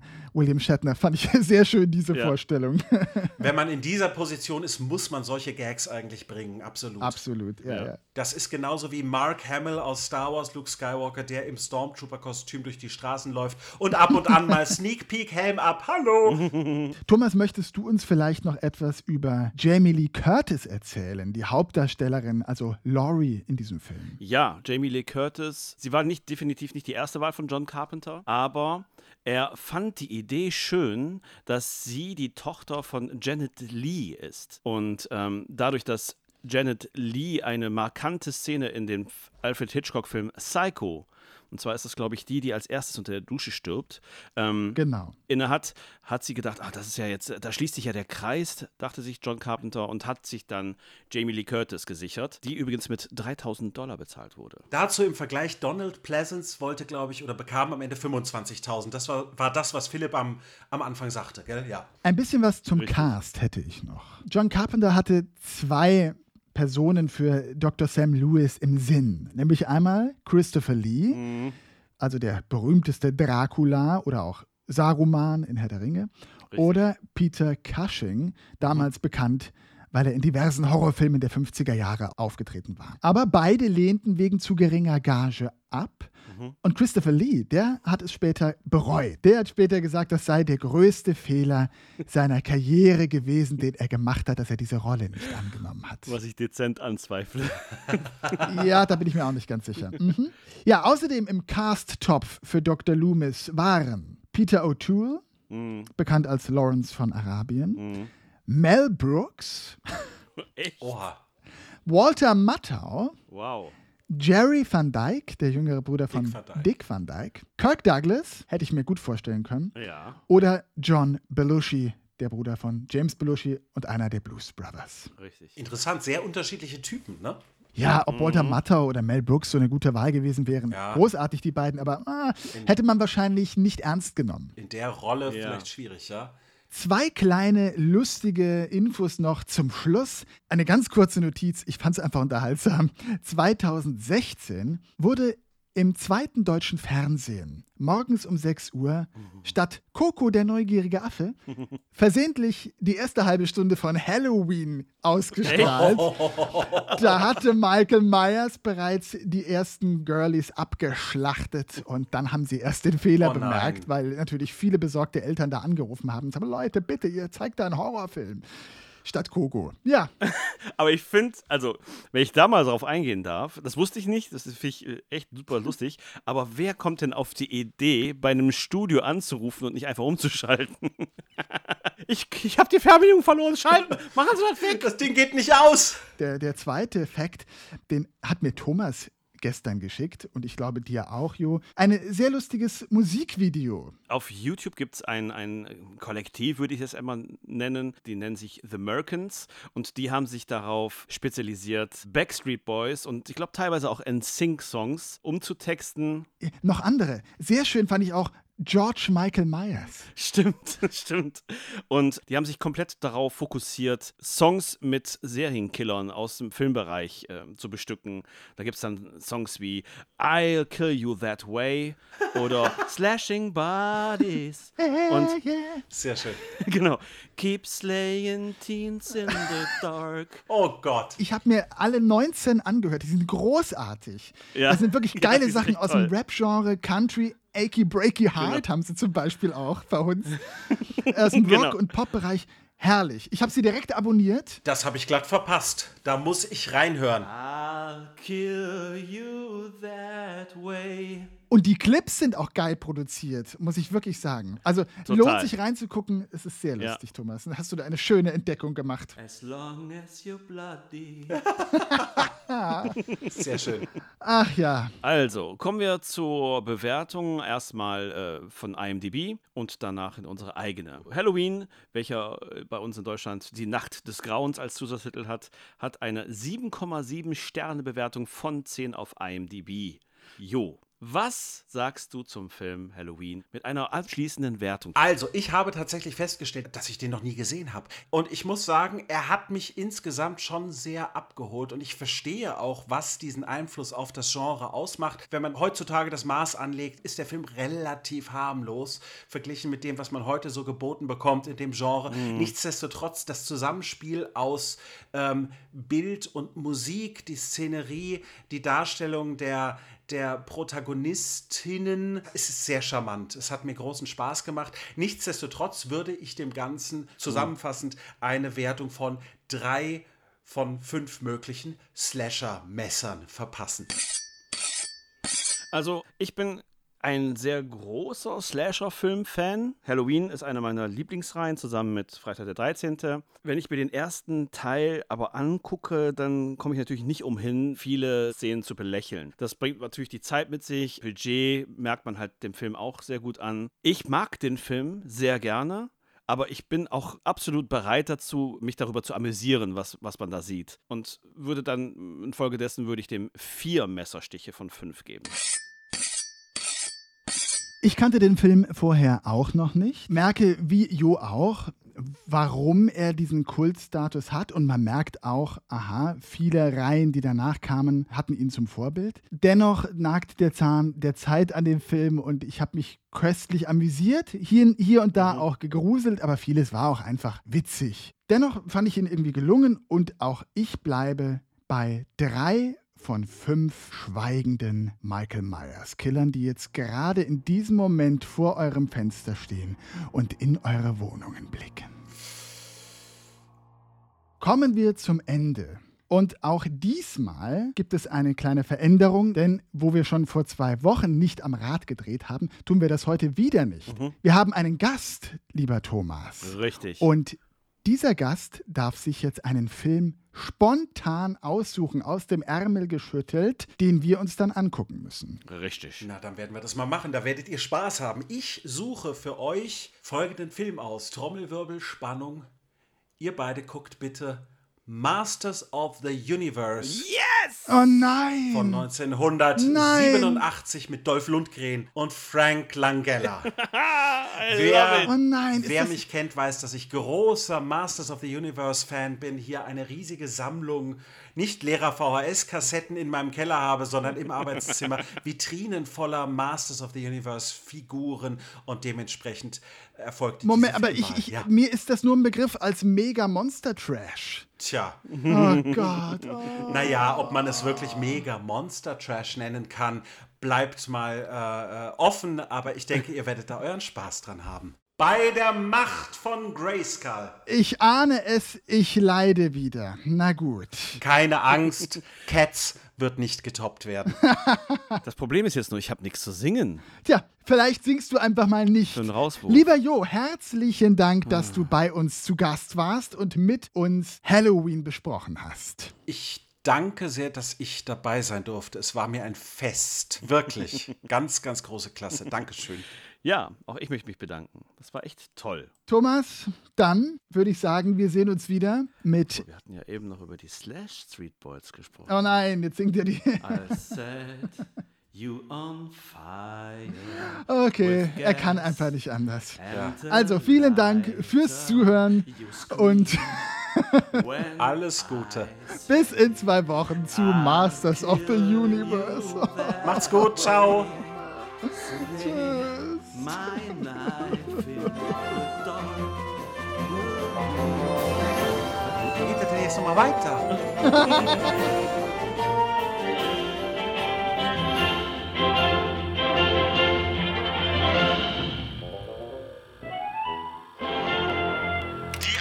eskaliert vollkommen, ja. Linze, ich bin eingeschossen. Jetzt mir noch Fingerlagen abgebrochen. Linze, geh mal ans Telefon, das ist der Tommy. Linze! das Hemd ist zerrissen jetzt. Lindsay, jetzt, jetzt stecke ich im Fenster. Hör mal, läuft die Waschmaschine noch? Guck mal. Lindsay, ich bin raus aus dem Fenster, aber jetzt stecke ich in der Waschmaschine. Lindsay,